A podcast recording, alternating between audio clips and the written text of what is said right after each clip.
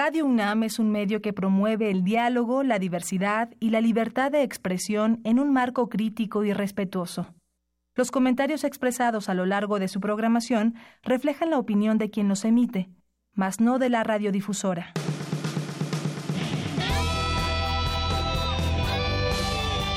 Prisma RU. Relatamos al mundo.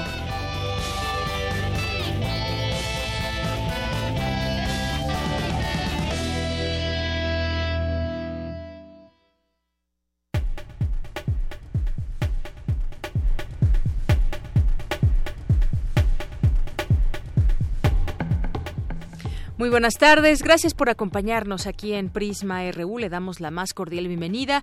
Aquí en los micrófonos le saluda Deyanira Morán. Es la una con cinco minutos y hoy vamos a tener un programa ya estrenando nuestras nuevas secciones que quedaron pendientes por el tema del sismo y bueno, pues todo se volvió información, acercarles información útil y ahora lo seguiremos haciendo, pero también iremos conociendo y ofreciéndole nuestra, eh, nuestras nuevas secciones. Y hoy, ya más adelante, le platicaremos de estas secciones nuevas y de todo lo que tendremos hoy aquí en este espacio, donde entre otras cosas platicaremos con la doctora Patricia Rodríguez, que es investigadora del Instituto de Investigaciones Económicas de la UNAM. ¿Han escuchado hablar de las zonas económicas especiales y qué fin tienen? Bueno, pues de ello platicaremos en este día. También platicaremos con la doctora Carolina Escobar Briones, ella es jefa de la sección académica de investigación de la Facultad de Medicina, por la investigación sobre el reloj biológico y problemas graves de salud y además esto tiene que ver con los premios Nobel de Medicina. Ya le tendremos toda la información un poquito más adelante. Y también estaremos platicando con eh, la licenciada Sara Cuevas Villalobos, presidenta del Colegio de Notarios de la Ciudad de México, el apoyo notarial a quienes perdieron su casa durante el sismo. Esto será parte también ya de una conversación que tendremos aquí al análisis en una mesa que también estrenamos, que es con eh, reporteros de aquí de Radio UNAM.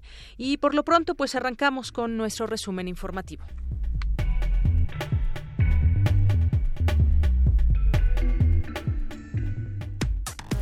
Relatamos al mundo. Relatamos al mundo. Y desde estos micrófonos relatamos al mundo que el equipo de la Facultad de Medicina, integrado por siete pasantes de servicio social y dos médicos titulados, atendió a los afectados del sismo, instaló su campamento en el poblado de Asunción, Ixtaltepec, y de ahí se movió a localidades cercanas como Ixtepec y San Mateo del Mar. Este último no había recibido ayuda médica hasta el momento. Y además, bueno, distintas actividades que sigue llevando a cabo la UNAM, como el caso de la Escuela Nacional de Trabajo Social. Y también en otra información de la UNAM por sus investigaciones respecto a la relación del ciclo eh, cicardiano con las adicciones y el cáncer, Jeffrey Hall y Michael Young y Michael Rosbach obtuvieron el Premio Nobel de Medicina 2017. Desde aquí de la UNAM, Carolina Escobar Briones, les decía, jefa de la sección académica de investigación de la Facultad de Medicina, explica que los estudios básicos de estos médicos estadounidenses han impactado en la forma en cómo se estudia la salud en la actualidad. Probaron que alteraciones en el ciclo día y noche de las células pueden desencadenar problemas como el cáncer. Hablaremos del cambio climático desde la perspectiva de la seguridad nacional con el doctor Carlos Gay. Más adelante los detalles con Jorge Díaz. Desde la UNAM se discute el proceso de independencia de Cataluña. Más adelante también tendremos esta información con mi compañero Abraham Menchaca. Y desde el circuito Mario de la Cueva en la Torre 2 de Humanidades, la conferencia magistral con Rigoberta Menchú a 25 años del Premio Nobel de la Paz. El coloquio internacional Los acosos a la civilización de muro a muro que organiza la UNAM y la Universidad de Guadalajara. Hoy hubo una conferencia de prensa más adelante en Cultura todos los detalles. Y hoy estrenamos dos secciones por los caminos del Puma con Cristina Godínez, donde nos platicará las actividades que se realizan en distintos campus universitarios que están fuera de la Ciudad de México y que hay muchos en distintas partes de nuestro país. Y también para hablar sobre temas de arte y cultura estará con nosotros Amanda de la Garza Mata, ella es curadora adjunta del Museo Universitario de Arte Contemporáneo. En temas nacionales, el coordinador nacional de protección civil de la Secretaría de Gobernación, Luis Felipe Puente, informó que se tiene un saldo preliminar de 366 personas fallecidas a raíz del sismo registrado el martes 19 de septiembre. Y luego el tema del Colegio Enrique Repsamen, porque desde 2010 a 2014 esta escuela eh, creció, en su, creció en su matrícula de alumnos y espacio, presuntamente bajo la corrupción de bajo la corrupción de las autoridades en turno de la delegación Tlalpan. Ya en estas investigaciones que ha destacado la actual delegada dice que esto se permitió en otros momentos con los delegados en turno. Actualmente la Procuraduría local, local investiga si la directora o el representante legal de la escuela encontraron la manera de corromper a funcionarios. Mediante un juicio de amparo, Roberto Borge, exgobernador de Quintana Roo, solicitó declarar inconstitucional la solicitud de extradición emitida por el gobierno mexicano. No quiere venir a México y eso a través de la Secretaría de Relaciones Exteriores el pasado 11 de agosto. Esta demanda ya fue admitida por el juez primero de distrito de amparo en materia penal en la Ciudad de México. El Partido de la Revolución Democrática aprobó un plan de austeridad para generar ahorros por 25 millones de pesos, los cuales serán destinados a los damnificados de los sismos del 7 y del 19 de septiembre.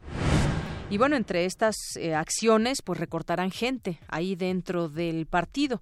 También hay personas que se quedarán sin trabajo. En la información internacional, el Nobel de Física de este año es sobre un descubrimiento que asombró al mundo, la detección de las ondas gravitacionales, una revolución en la astrofísica que ha abierto una nueva ventana al universo. De esta manera se expresó el secretario de la Real Academia Sueca de Ciencias, Goran Hansson, al anunciar un galardón que sigue al Premio Princesa de Asturias de Investigación Científica, que también recibieron este año los estadounidenses Rainer Weiss, Barry Barish y Kip Stone. El presidente ruso Vladimir Putin dijo hoy que Rusia comparte el dolor del pueblo mexicano por los recientes terremotos y afirmó que su país está dispuesto a enviar más ayuda para paliar este desastre.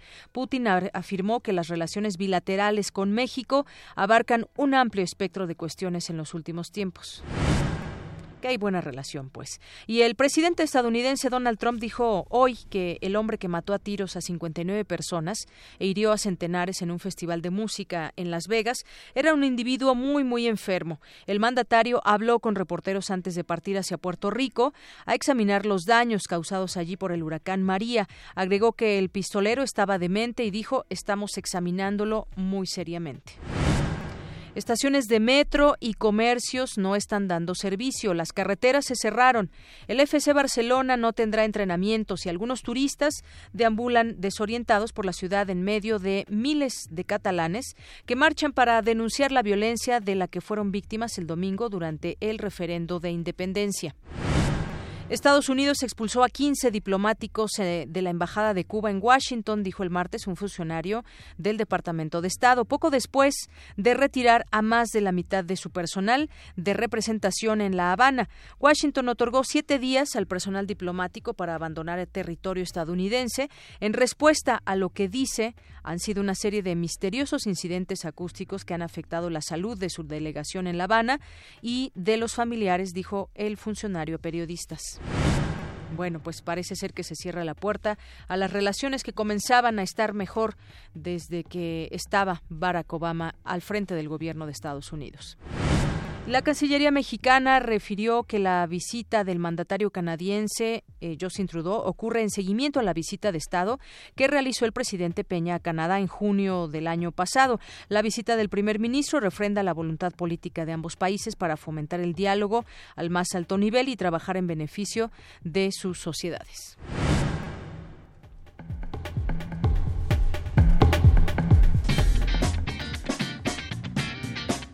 Hoy en la UNAM, ¿qué hacer y a dónde ir?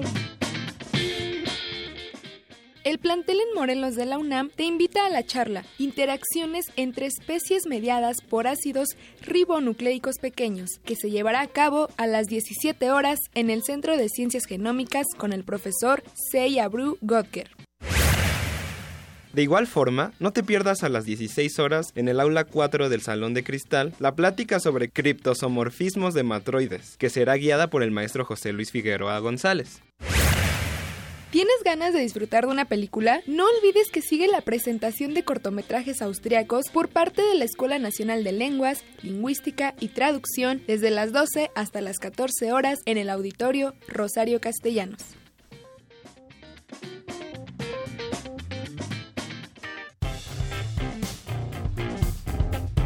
Campus RU.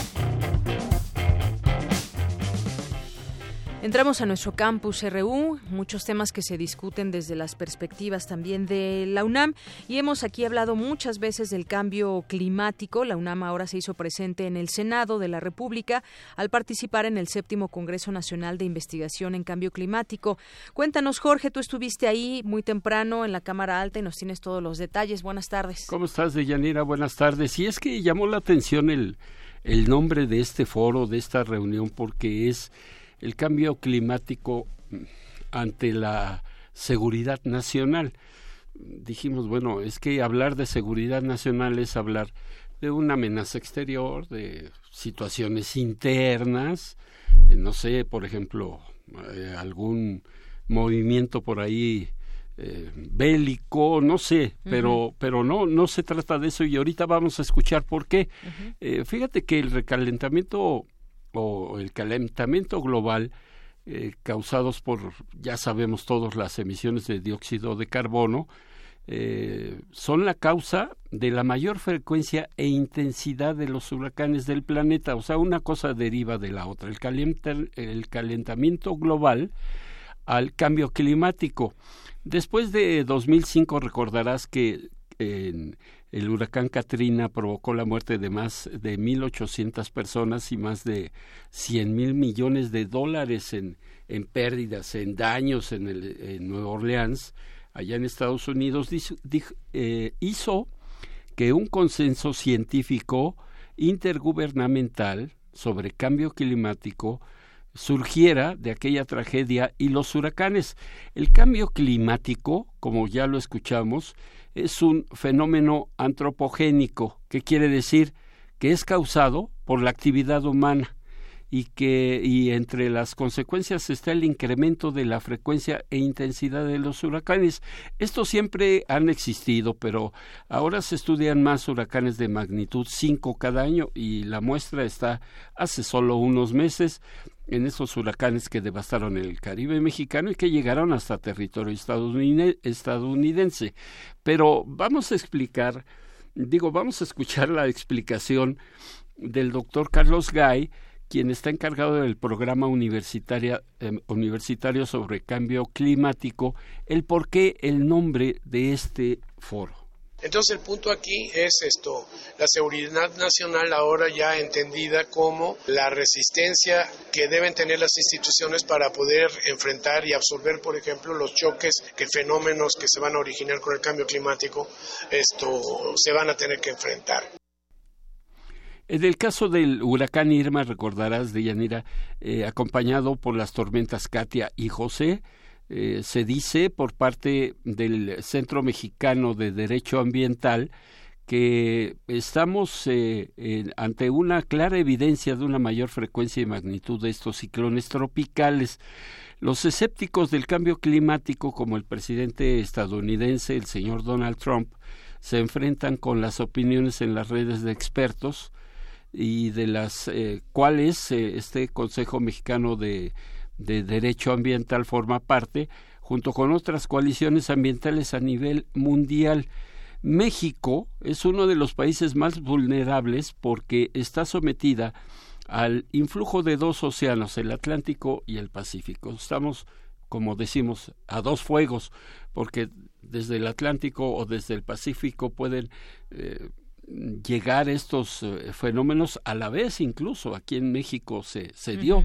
Llegaron del Atlántico y posteriormente una tormenta tropical del Pacífico. Y aunque la academia participa hace estudios hace propuestas a quién le corresponde quién tiene la responsabilidad según el doctor Carlos Gay es los legisladores el gobierno porque al fin y al cabo instituciones como la UNAM son la academia, son los que estudian todo este tipo de fenómenos, pero quien tiene la última decisión simplemente es a nivel gubernamental.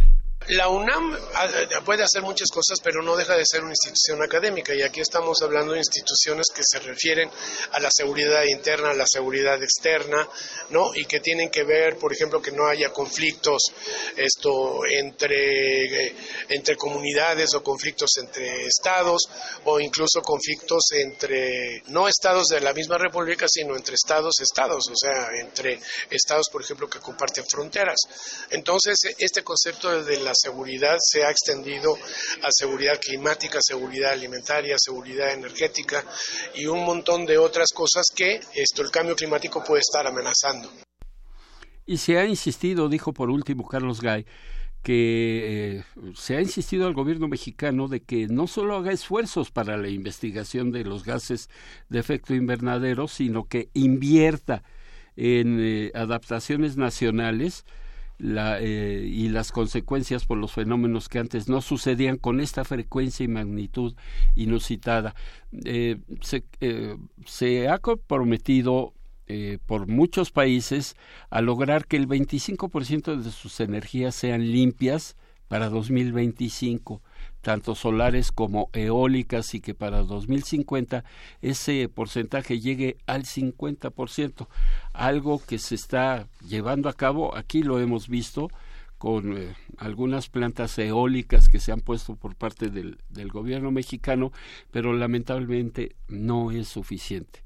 Y esto es un problema, dice Carlos Gay, que no se va a solucionar nunca, pero sí si hay insistencia, si hay continuidad en la lucha contra este grave problema a nivel global, por lo menos se puede hacer o paliar el problema y tratar de controlarlo, si no de eliminarlo por completo, sí controlarlo. Así es, Jorge, pues un tema del que mucho se ha hablado y que decías bien, la academia de lo que se encarga es de estudiar desde sus investigaciones, hacer nuevos proyectos para decirnos esto está pasando, esto puede pasar y si no hacemos algo desde este momento, bueno, desde años atrás, pues los efectos se sentirán cada vez más, pero pues son las autoridades las que deciden de pronto si dan eh, seguimiento a todo esto que puede suceder ya implantándolo desde políticas gubernamentales que pues la verdad es que muchos países se han visto muy lentos. Yo quisiera saber cuáles son esos 10 puntos quizás que ya tiene el gobierno mexicano para poder resolver este problema y no solamente sentarnos en una COP de en cualquier país del mundo donde se desarrolle y no no se haga nada en específico. Y, y déjame comentarte así muy rápido que durante la inauguración, bueno, pues hubo señalamientos como este que hizo Carlos Gay y algunos otros especialistas en el tema y cuando le tocó hablar a los legisladores que están al frente de este foro, pues eh, dijeron necesitamos mejores y mayores políticas públicas, necesitamos hacer frente a esto, pero jamás dijeron cómo. Así es. ¿Qué es lo que hace la academia? Muy bien. Bueno, pues muchas gracias, Jorge. Al rato nos escuchamos. Por supuesto, gracias. Relatamos al mundo. Relatamos al mundo. Porque tu opinión es importante, síguenos en nuestras redes sociales, en Facebook como Prisma RU y en Twitter como arroba PrismaRU. Queremos escuchar tu voz. Nuestro teléfono en cabina es 55 36 43 39. Bien, y continuamos aquí en este espacio. Vamos ahora a platicar con la doctora Carolina Escobar Briones. Ella es jefa de la sección académica de investigación de la Facultad de Medicina de la UNAM. ¿Qué tal, doctora? Bienvenida a este espacio de Prisma RU. Muy buenas tardes. ¿Qué tal? ¿Cómo le va, Deyanira? Buenas tardes. Muy bien, pues eh, aquí queriendo platicar con usted que nos ilustre sobre este tema del reloj biológico y los problemas graves de salud, eh, que bueno fue motivo de una de ganar el Premio Nobel de Medicina con los investigadores estadounidenses. Son tres que obtuvieron este galardón por estos descubrimientos, descubrimientos respecto a las células reloj. Y bueno, pues explíquenos un poco acerca de esta de este tema, la investigación que nos lleva a descubrir a su vez, eh, pues cómo funciona, pero también cómo encontrar enfermedades como el cáncer. Claro. Mire, la verdad es que es muy afortunada la elección que hicieron para el premio Nobel porque están resaltando un mecanismo que casi nadie le había dado atención y es que dentro de nuestras células y en todo nuestro cuerpo existe un mecanismo de reloj en el que nuestro cuerpo está está monitoreando el tiempo y está definiendo cómo responder dependiendo si es de día o es de noche. Esto es muy importante porque la medicina, si usted lee los libros de medicina, pues se dice que pues la presión arterial debe ser tanto y la temperatura debe ser tanto y la glucosa tanto, pero resulta que estas mediciones cambian dependiendo si es de día o es de noche. Y así como cambian esas, cambian muchas otras funciones del cuerpo dependiendo del día y la noche y eso es algo que pues era importante reconocer para poder entender mejor el funcionamiento del cuerpo y poder darle mejor tratamiento y entender muchas enfermedades. Estos señores lo que hicieron fue demostrar que existían esos relojes. Y lo hicieron demostrando que existen unos genes que les llaman genes reloj, que a nivel de las células le están dando información a cada célula de la hora del día. Y entonces, dependiendo de la hora del día, las células dan una función más intensa o menos intensa, lo cual les permite adaptarse a los requerimientos del ambiente. Obviamente, cuando el individuo está despierto, necesita dar una actividad pues correspondiente a, la, a mucha actividad, a mayor atención, a mayor movimiento, etcétera. Pero si el individuo está descansando, pues obviamente la la respuesta de las células debe ser diferente. Estos doctores descubrieron estos genes reloj en moscas, en las moscas de la fruta, debido a que estas mosquitas permiten la manipulación molecular y la y el conocimiento de los genes mucho más rápido, más fácil, se pueden hacer mutaciones, etcétera. Y entonces ellos trabajaban a ese nivel de las moscas. Sin embargo, sus sus hallazgos se pudieron después extrapolar y se pudieron hacer en otros animales, en mamíferos y ahora en el ser humano, para demostrar que efectivamente tenemos relojes en todo el cuerpo. Pues muy interesante todo esto que, no, que nos platica y, para ponerlo quizás como para ejemplificarlo y que lo podamos entender mejor, eh, una persona que tiene eh, pues muchos cambios en su sueño, es decir, por ejemplo, de pronto tiene que trabajar en la noche y dormir por el día o al revés, o hay periodos en que eh, duerme por el día o duerme por la noche, ¿esto impactaría en sus genes reloj?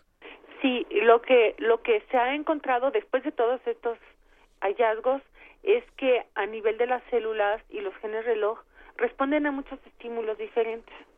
Uno de los estímulos más importantes es el la energía o sea, el azúcar, la, energía que recibe el cuerpo y que las células pueden recibir para poder funcionar. Y entonces ellos han encontrado que justamente los hábitos de vida, ya sea que no durmamos, por ejemplo, o que comamos a deshoras, pueden impactar directamente sobre estos genes reloj. Esto es, eh, justamente fue muy afortunado que ellos lo encontraran porque la sociedad moderna ha empezado a desobedecer los tiempos naturales en que uno debería hacer las cosas. Y, lo, y su pregunta es justamente qué pasa con las personas que a la hora en que deberían estar dormidas no están dormidas. Porque están trabajando, porque están viendo una película por internet, o están en las redes sociales, o lo que sea, se salieron de fiesta. Y entonces resulta que la sociedad moderna se caracteriza ahora por no seguir a sus relojes biológicos.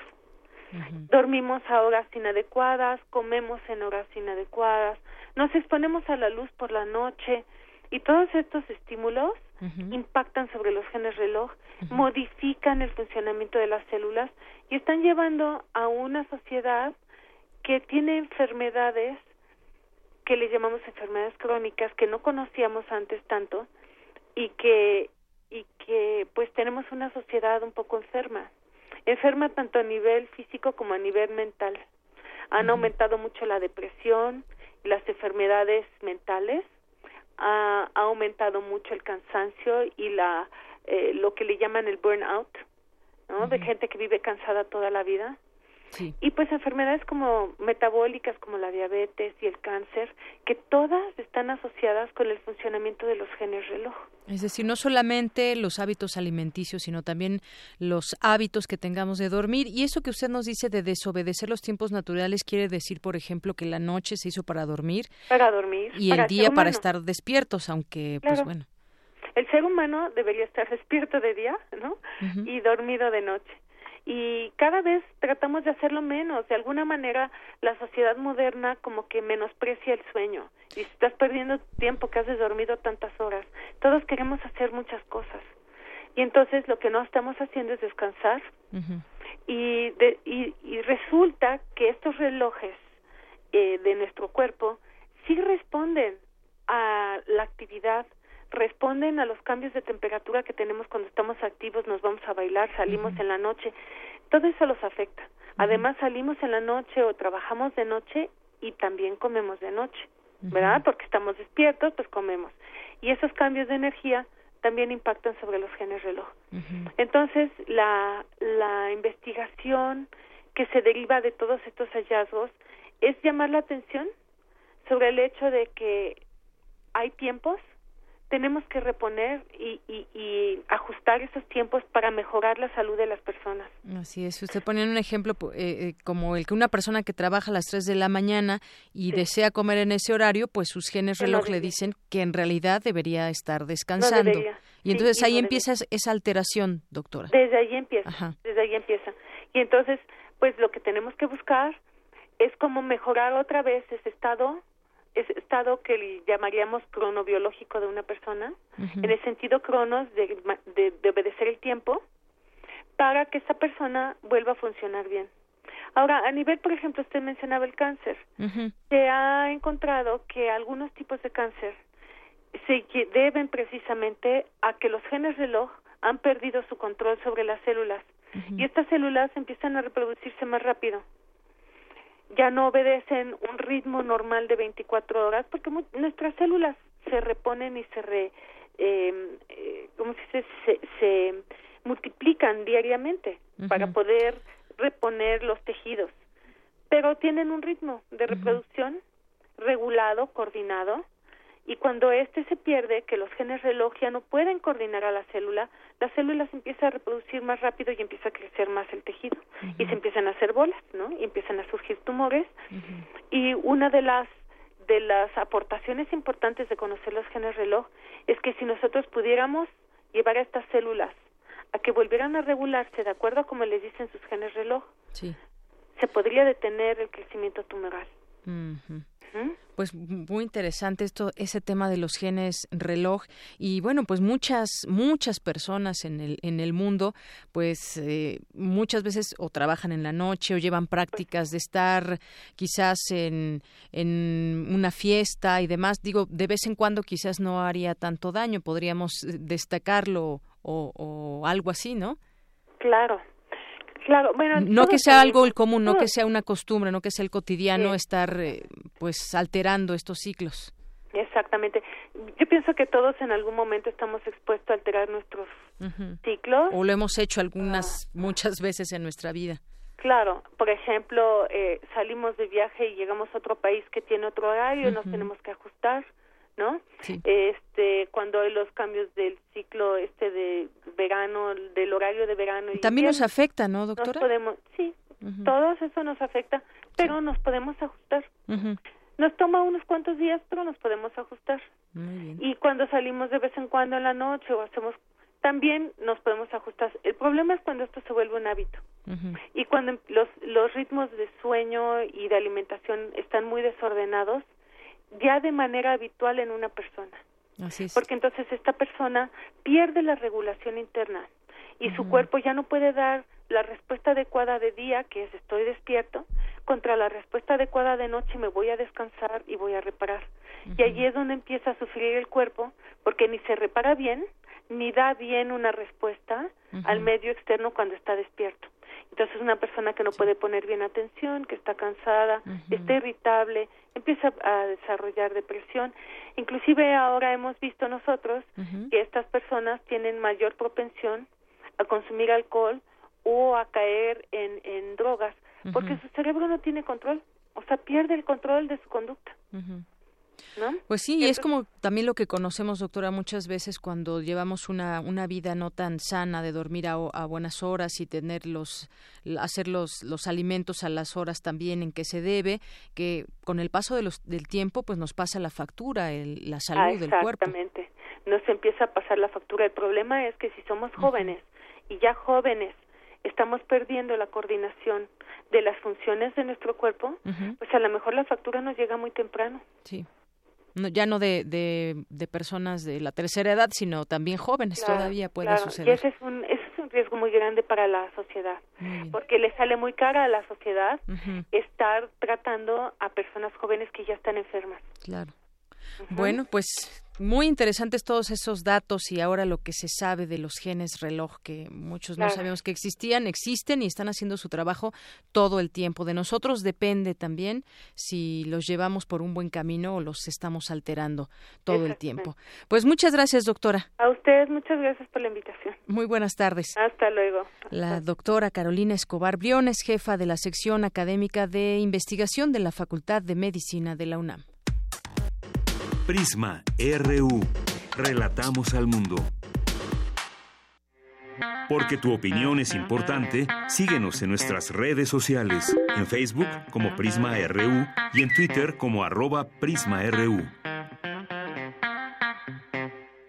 Una con 35 minutos. Ahora nos vamos a otro tema y le damos la bienvenida a la doctora Patricia Rodríguez. Ella es investigadora del Instituto de Investigaciones Económicas de la UNAM. Doctora, muy buenas tardes. Sí, buenas tardes. Bueno, yo decía al principio, cuando arrancábamos el, el, programa, ¿qué son las zonas económicas especiales? ¿Qué fin tienen? Porque pues se crearon eh, para pues tener más inversión y resaltar algunas partes de, de, nuestro país, como el sureste. Cuéntenos, doctora, vamos a empezar por definir qué son estas zonas económicas especiales.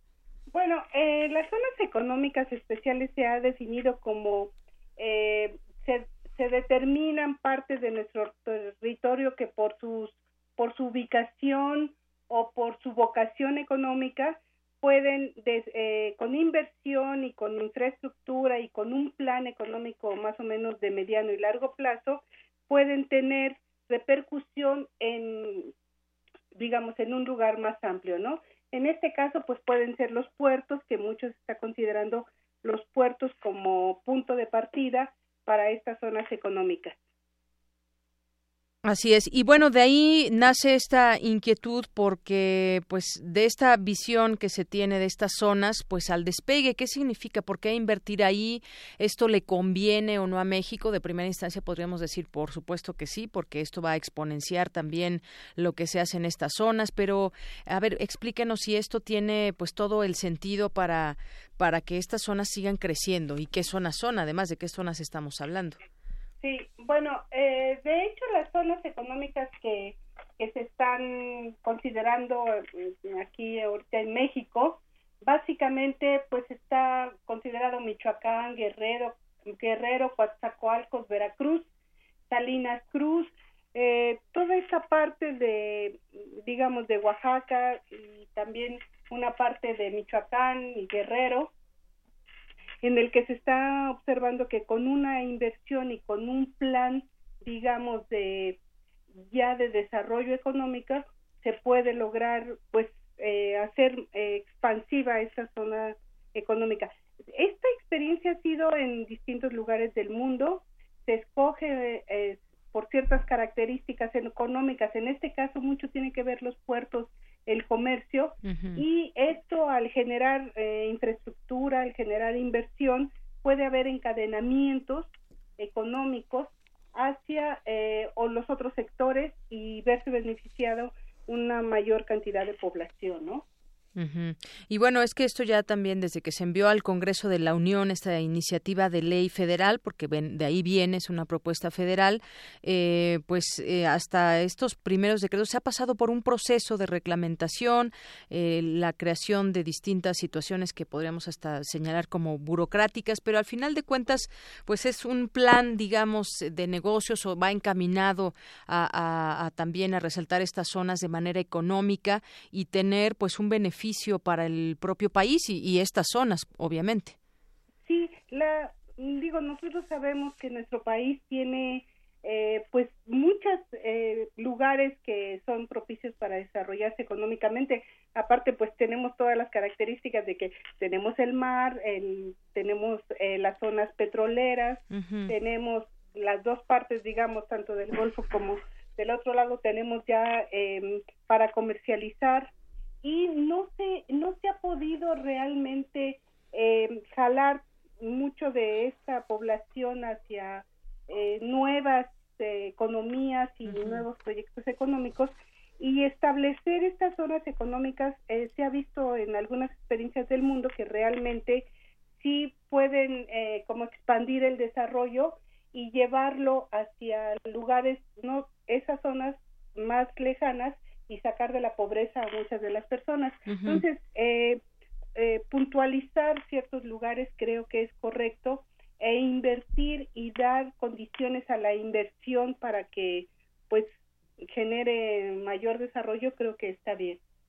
Muy bien, pues sí, cada zona de las que usted mencionó tendrá sus propias eh, políticas públicas, habrá áreas como capital humano, según se tiene entendido, en coordinación con los sectores privado y académico, y bueno, en la infraestructura las zonas tendrán el desarrollo de para mejorar su conectividad a los mercados nacionales e internacionales, es decir, es como potencializar esta lo que ya hay en estas zonas. Sí, no, es focalizar eh, realmente en algunas zonas y invertir, digamos. Eh, se habla mucho de que va a estar Banobras, eh, digamos, atrás, fondeando este tipo de inversiones de infraestructura y cada estado también tiene que tratar de cambiar las, las normas y ver cada estado a nivel gubernamental y tanto federal como del estado, tratar de crear las condiciones y los marcos eh, normativos para que la inversión pues eh, vea ahí un punto de, de, desarrollo, ¿no? Yo creo que así puede llegar mucha inversión eh, a estos lugares. Bueno, pues veámoslo así como algo positivo, estas, estas zonas económicas especiales y ya con lo que usted nos dice, bueno, pues entenderlo de esta, de esta manera y verlo como algo positivo, no sin dejar eh, siempre de estar eh, vigilantes en todo ello, cómo es que se, cómo es que se logra todo esto que se pretende desde la federación. Claro, sí, y el capital humano, ¿no? El capital humano también los estados tienen que tener muy claro que se tienen que desarrollar los centros tecnológicos y los centros universitarios para crear un capital humano que, que funcione para cada una de estas zonas y tratar de contener un poco desde la migración tanto o la inmigración nacional o e internacional y crear ahí polos de atracción eh, de empleo para tantos jóvenes que viven en estos estados. Muy bien, pues doctora, le agradezco mucho estos minutos aquí en Prisma RU de Radio. No, gracias a ustedes. Muy buenas tardes. Buenas tardes, hasta luego. Hasta luego, doctora Patricia Rodríguez, investigadora del Instituto de Investigaciones Económicas de la UNAM. Y nos vamos a ir ahora con por los caminos del Puma, esta nueva sección que estará todos los martes y la escucharán a cargo de mi compañera Cristina Godínez en esta serie de los caminos del Puma. Nos lleva a conocer ahora en esta ocasión el Instituto de Investigaciones en Ecosistemas y Sustentabilidad que se ubica en Morelia, Michoacán. Por los caminos del Puma.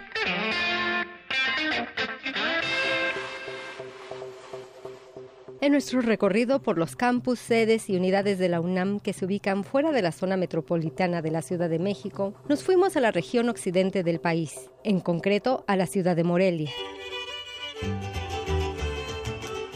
En el trayecto al circular por la antigua carretera a Pátzcuaro, nos encontramos el territorio Azul y Oro, en donde nos topamos con el Instituto de Investigaciones en Ecosistemas y Sustentabilidad de la UNAM.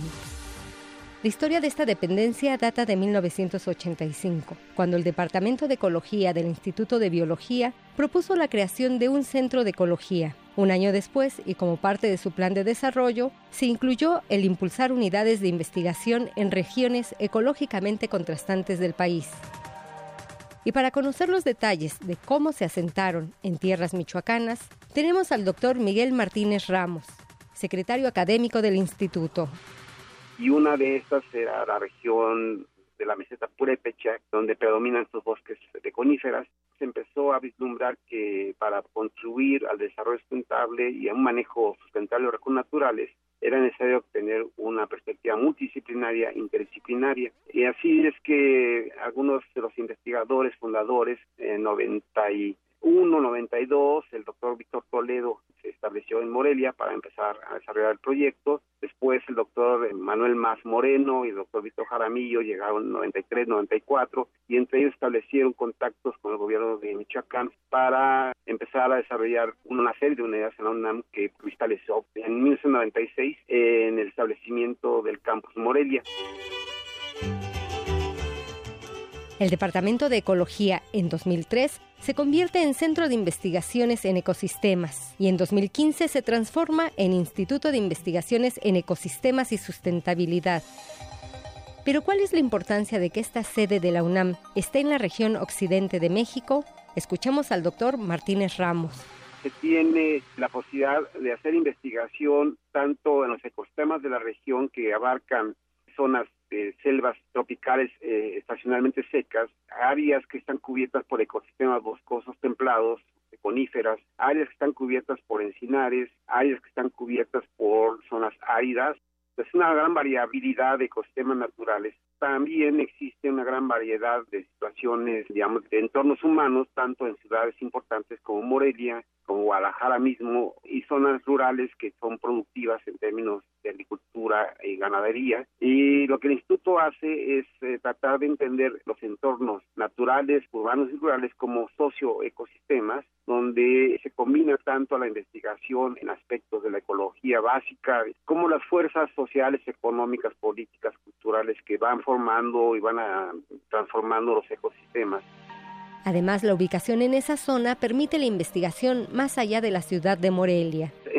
En la región eh, está haciendo trabajos importantes en la parte purépecha de, de, aquí del estado de Michoacán, en la zona del lago de Páscuaro, pero también en la región más seca, en el área tropical seca, eh, no aquí en Michoacán, pero sí en el estado de Jalisco, que es parte de la región occidente de México, donde se tiene la estación de biología tropical Chamela y se llevan a cabo estudios de largo plazo para entender cuál, cómo funcionan los ecosistemas tropicales secos y los impactos que tiene, digamos, la actividad humana y la, también eh, las perturbaciones naturales como los huracanes que recientemente afectaron la región, como el huracán Jova fue el 2012 y el, recientemente en 2015 el huracán Patricia.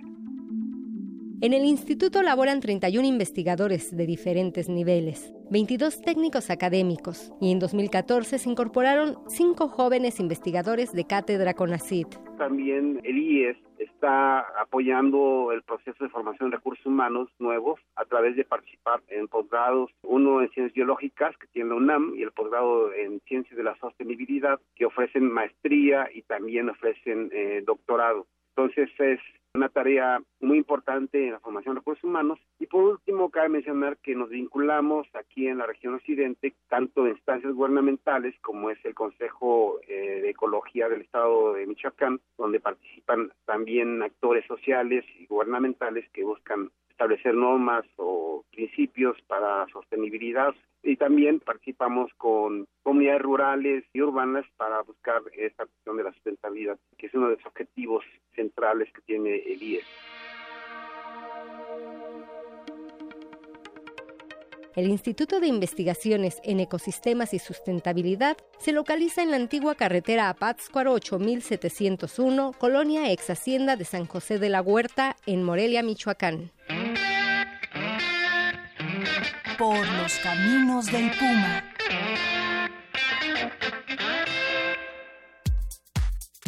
Tu opinión es muy importante. Escríbenos al correo electrónico prisma.radiounam@gmail.com. Bien, pues la siguiente ocasión Cristina Godínez nos presentará otro de los caminos del Puma en otro campus universitario.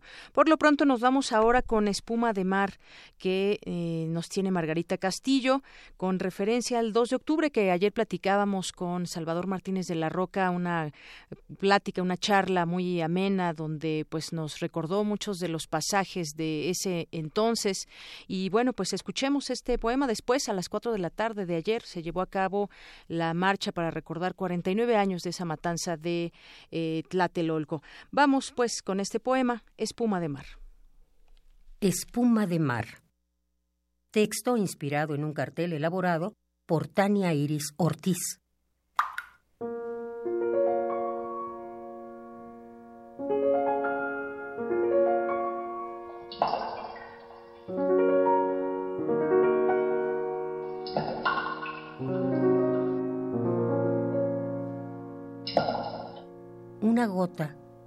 Parece poco.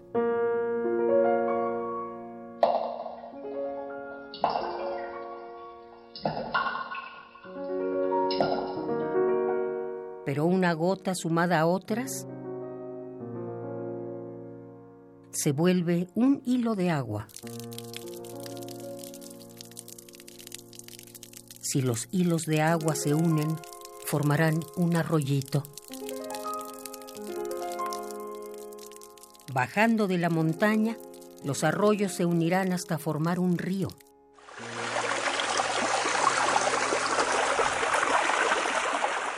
Todos los ríos caminan para fundirse con el mar.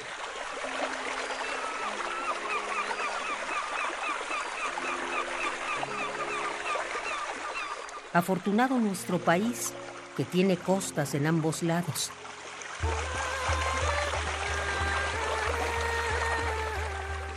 El agua lava las manos, la cara. El agua refresca el cuerpo y quita la sed.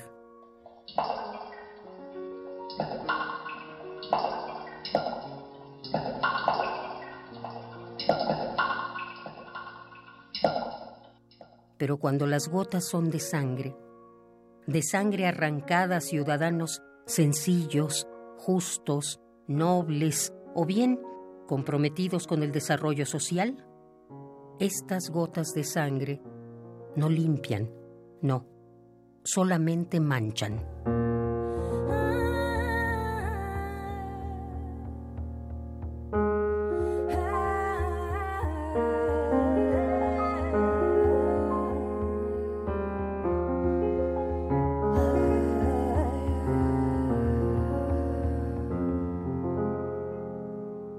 Cuando una gota de sangre se une a otra y a otra, entre ellas se hacen fuertes. Y cuando de arroyos pasan a ser ríos de sangre, con su fuerza le cambian el rostro a la tierra por donde pasan.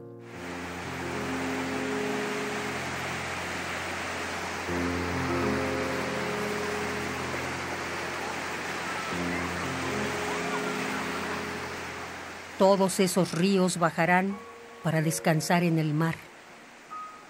Afortunado nuestro país que tiene costas en ambos lados, porque tiene dos salidas para calmar su dolor.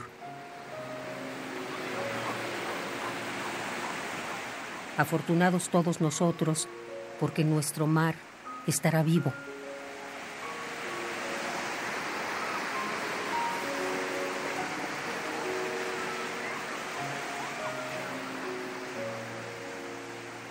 Más afortunados seremos porque de la espuma blanca que veamos en la cresta de cada ola, de ese nuestro mar, se desprenderá un ave blanquísima como la espuma por cada mexicano que nos hayan arrancado.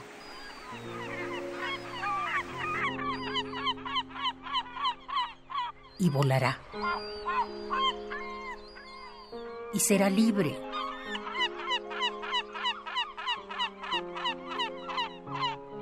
y regresará tierra adentro y adornará el cielo de nuestros campos y de nuestras ciudades.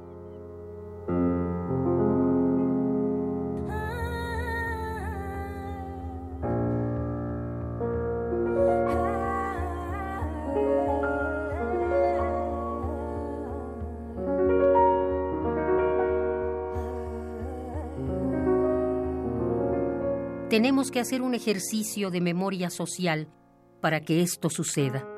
Solo así, nuestro país estará más vivo que antes.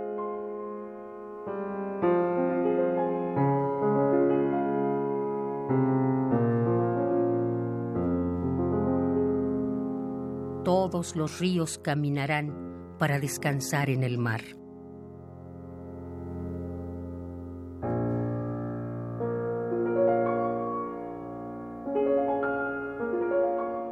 Afortunados todos nosotros por no olvidar.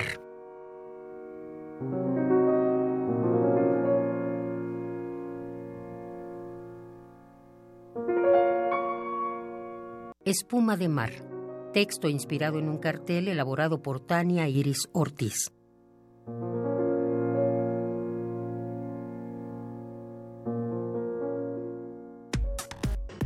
Prisma RU. Relatamos al mundo. Tu opinión es muy importante. Escríbenos al correo electrónico prisma.radiounam@gmail.com.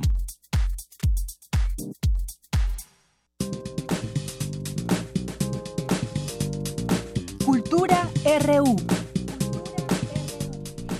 ¿Qué tal, Tamara? Muy buenas tardes. Hoy estuviste en el Centro Cultural Universitario. Así es, Deyanira, muy buenas tardes. Te saludo con mucho gusto a ti y también a todos aquellos que nos acompañan esta tarde aquí en Prisma RU. Bien lo mencionas, esta mañana en el Ágora del Museo Universitario Arte Contemporáneo se dieron cita el doctor Leonardo Lomelí, secretario general de la UNAM, el presidente de la Feria Internacional del Libro de Guadalajara, Raúl Padilla, también la doctora Mara Robles, vicepresidenta del Comité Académico de la FIL Guadalajara, y el doctor Jorge Volpi, coordinador de difusión cultural de la UNAM, para anunciar el coloquio internacional Los acosos a la civilización de muro a muro. Un coloquio eh, que parte de la llegada de Donald Trump a la presidencia de Estados Unidos y también el triunfo de las alas conservadoras de Europa en medio de, de campañas elaboradas a partir de discursos de odio y el uso de narrativas de segregación. El título es muy interesante, de muro a muro, y es interesante porque en meses anteriores eh, nos hemos cuestionado qué va a pasar con ese muro ya anunciado entre la frontera entre México y Estados Unidos, sin dejar a un lado también los acontecimientos que han marcado de forma simbólica la historia de la humanidad. Dos muros, el primero, el de Berlín, derivado en 1989, y el que actualmente se pretende construir en nuestra frontera con Estados Unidos. La caída del muro de Berlín de Yanira auditorio sin duda abrió una esperanza democrática que sin embargo se vio digamos bloqueada con el inicio de una confrontación global del miedo ese medio ese miedo eh, por ejemplo cuando eh, se cayeron las, las torres gemelas, los atentados del 11 de septiembre y también los conflictos armados y también la etapa económica y política actual. Vamos a escuchar lo que dijo el coordinador de difusión cultural cultural, el doctor Jorge Volpi, respecto al tema principal de este coloquio internacional. La ascensión al poder de Donald Trump en Estados Unidos representa el ascenso al poder de todos los valores que amenazan precisamente a esa civilización que representa la civilización humanista de los derechos humanos, de las garantías individuales, de la democracia y la libertad en primer orden, nos encontramos evidentemente en un momento en el que, en efecto, la civilización se encuentra amenazada por distintas fuerzas que marcan nuestra época del autoritarismo al populismo, de la demagogia a la discriminación, de los nacionalismos excluyentes a la migración aquellos que desconfían permanentemente de sus clases políticas y de su representatividad y que dan lugar a toda esta suerte de fenómenos en contra de la democracia y en contra de la libertad en contra de la libertad, bien lo dice el doctor Jorge Volpi. Deyanira, este coloquio es un esfuerzo conjunto entre la UNAM, la Universidad de Guadalajara y también la Feria Internacional del Libro de Guadalajara. Por un lado, tenemos dos instituciones universitarias y por el otro, una feria que convoca a una industria creativa numerosa para nuestra sociedad y también eh, importante para nuestro idioma y que ahora se homologan en un espacio para analizar debatir y también construir desde la crítica los temas actuales, los retos y también la radicalización que impulsa las narrativas en diversos ámbitos.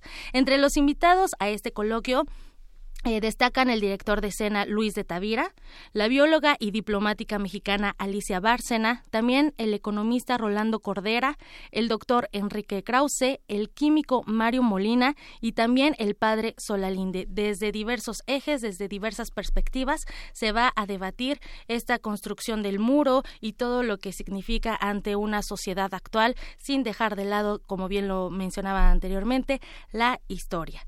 Y bueno, además de, de la charla la que se llevará a cabo en este coloquio habrá actividades culturales que en los próximos días se irán anunciando eh, ya que se acerque la fecha y de hecho el coloquio internacional Los acosos a la civilización de muro a muro se llevará a cabo primero en la UNAM del 15 al 23 de noviembre y después del 25 al 27 de noviembre en el marco de la edición número 31 de la FIL Guadalajara. Van a ser dos sedes las que, eh, bueno, va a contar con dos sedes este coloquio internacional.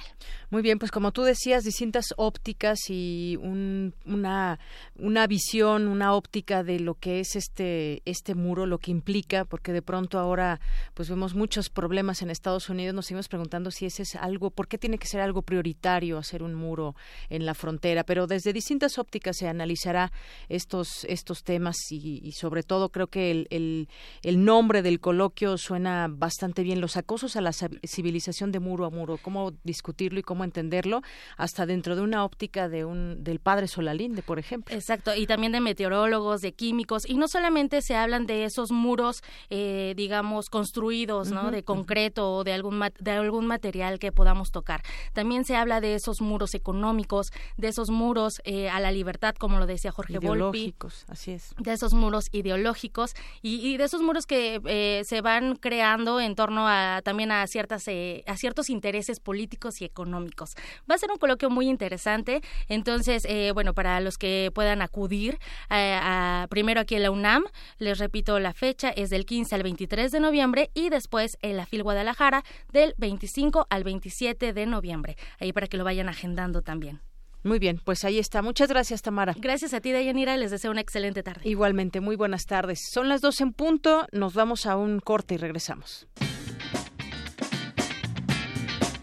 Hoy en la UNAM, ¿qué hacer y a dónde ir? ¿Sabes qué estaría padre? Que asistieras a la conferencia ¿Para qué educamos? con el doctor Luis Muñoz Oliveira en el Centro de Investigaciones sobre América Latina y el Caribe a las 17 horas. El evento se llevará a cabo en el auditorio Pablo González Casanova. La Dirección General de Divulgación de la Ciencia te recuerda la promoción de Universum, Museo de las Ciencias, ya que todos los martes las entradas serán al 2x1, desde las 9 hasta las 17 horas.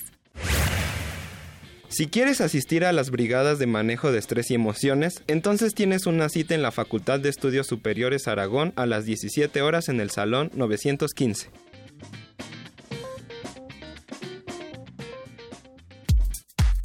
Prisma RU. Relatamos al mundo.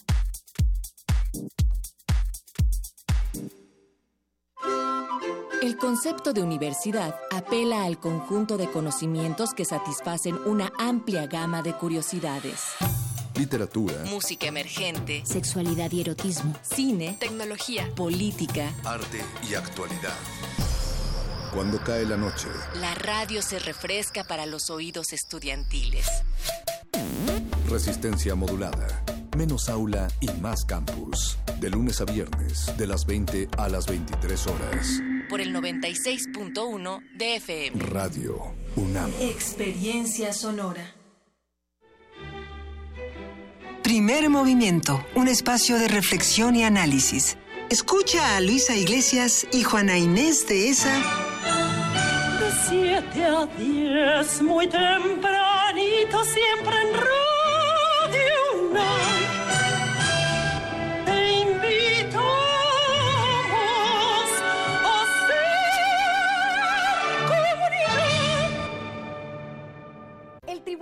Electoral del Distrito Federal te garantiza, entre otros derechos, votar y ser votado, asociarme libre e individualmente, ejercer mi participación como ciudadano.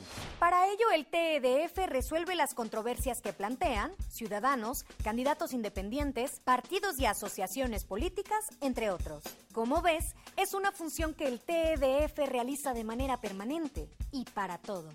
Tribunal Electoral del Distrito Federal por la defensa de tus derechos político-electorales. Llega a su última semana de exhibición la magna muestra Picasso y Rivera, Conversaciones a través del tiempo, integrada por 147 obras entre óleos, obra gráfica y decenas de objetos grecorromanos, ibéricos y aztecas. La exposición revela la influencia recíproca entre estos dos artistas, así como la herencia cultural reflejada en sus obras. Picasso y Rivera, Conversaciones a través del tiempo, se puede visitar en el Museo del Palacio de Bellas Artes. Ballets de todos los tiempos. Música medieval, barroca, moderna. Los sonidos que hacen mover al cuerpo en un solo programa. Diáspora de la danza, lunes a viernes a las 6.40 de la mañana y su retransmisión a las 3 de la tarde. Por el 96.1 de FM. Radio UNAM.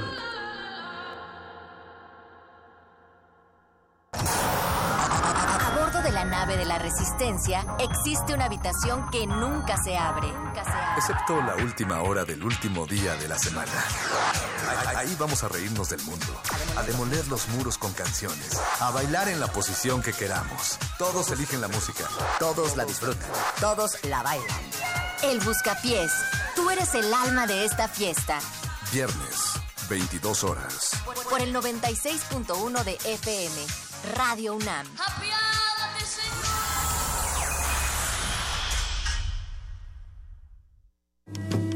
Náhuatl, mixteco, maya, celtal, tzotzil, zapoteco, otomí. Las lenguas originarias de México reunidas en un espacio de interculturalidad. Calme Cali. Calme Cali.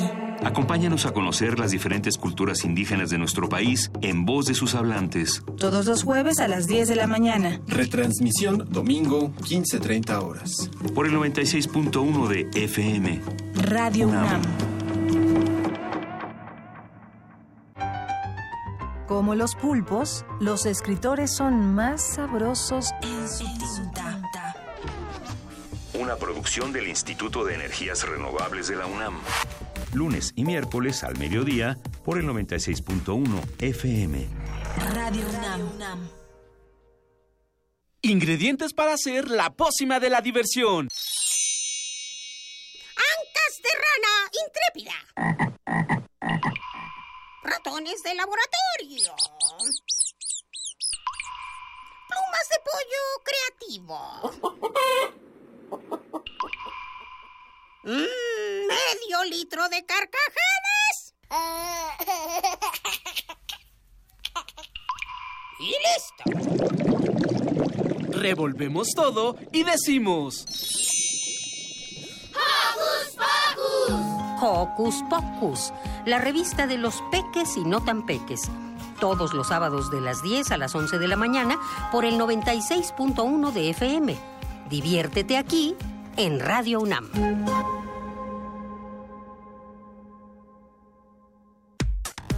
Relatamos al mundo. Relatamos al mundo. Porque tu opinión es importante, síguenos en nuestras redes sociales, en Facebook como Prisma RU y en Twitter como arroba PrismaRU.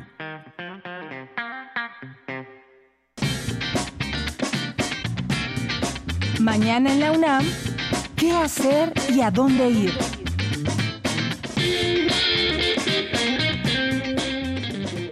El Centro de Investigaciones sobre América Latina y el Caribe extiende la invitación para asistir al coloquio internacional Repensar las autonomías, luchas indígenas y el Estado en América Latina, el cual será coordinado por la doctora Gaya Macarán. La cita es a partir del 4 de octubre a las 10 horas en el auditorio Leopoldo Sea, de la Torre 2 de Humanidades. Por su parte, la Coordinación de Universidad Abierta y Educación a Distancia te invita a la presentación del libro Diseño de Programas de Formación Docente en la Cultura Digital, el cual contará con la presencia de la doctora Yolanda Campos a las 16 y media horas en el auditorio Pablo González.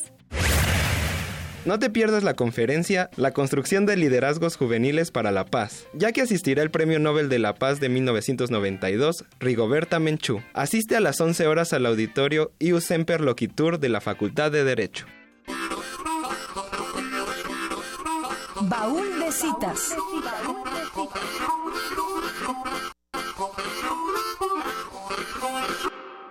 Gerardo Murillo Cornado nació el 3 de octubre de 1875, en la ciudad de Guadalajara, Jalisco. Muy lejos estaba de pensar que a la postre su persona sería mejor conocida y recordada como Doctor Atl. Primero tomó Atl, que significa agua en náhuatl, para después agregarle el doctor por sugerencia del poeta argentino Leopoldo Lugones. En cierta medida resultaba una síntesis de la persona que era Gerardo Murillo. Por un lado, un amante de la naturaleza y por otro, un constante participante de la vida académica, ya que contaba con un grado de doctor en filosofía. Sin embargo, esto iba más allá. Su participación en la vida intelectual y artística del México de principios del siglo XX fue muy activa.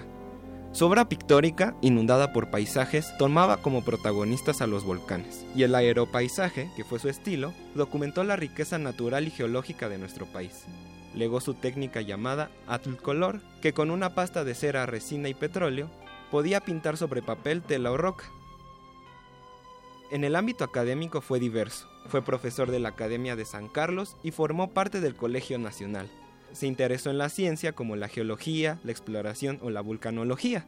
Escribió desde crítica periodística hasta crítica del arte. Y así también cultivó la literatura, al ser fundador de la Liga Internacional de Escritores y Artistas. Hoy recordamos a Gerardo Murillo, Doctor Atl.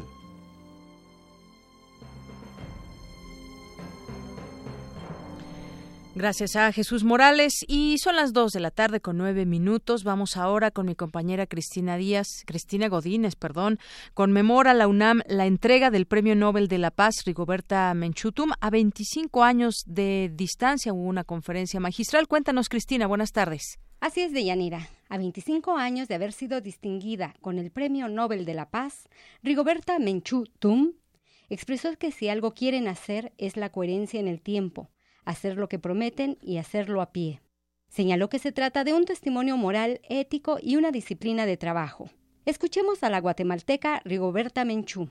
25 años del Premio Nobel es muy difícil sintetizarlo sin hacer una recuperación de la síntesis, porque la síntesis de la acción está reflejada y lo podemos ver.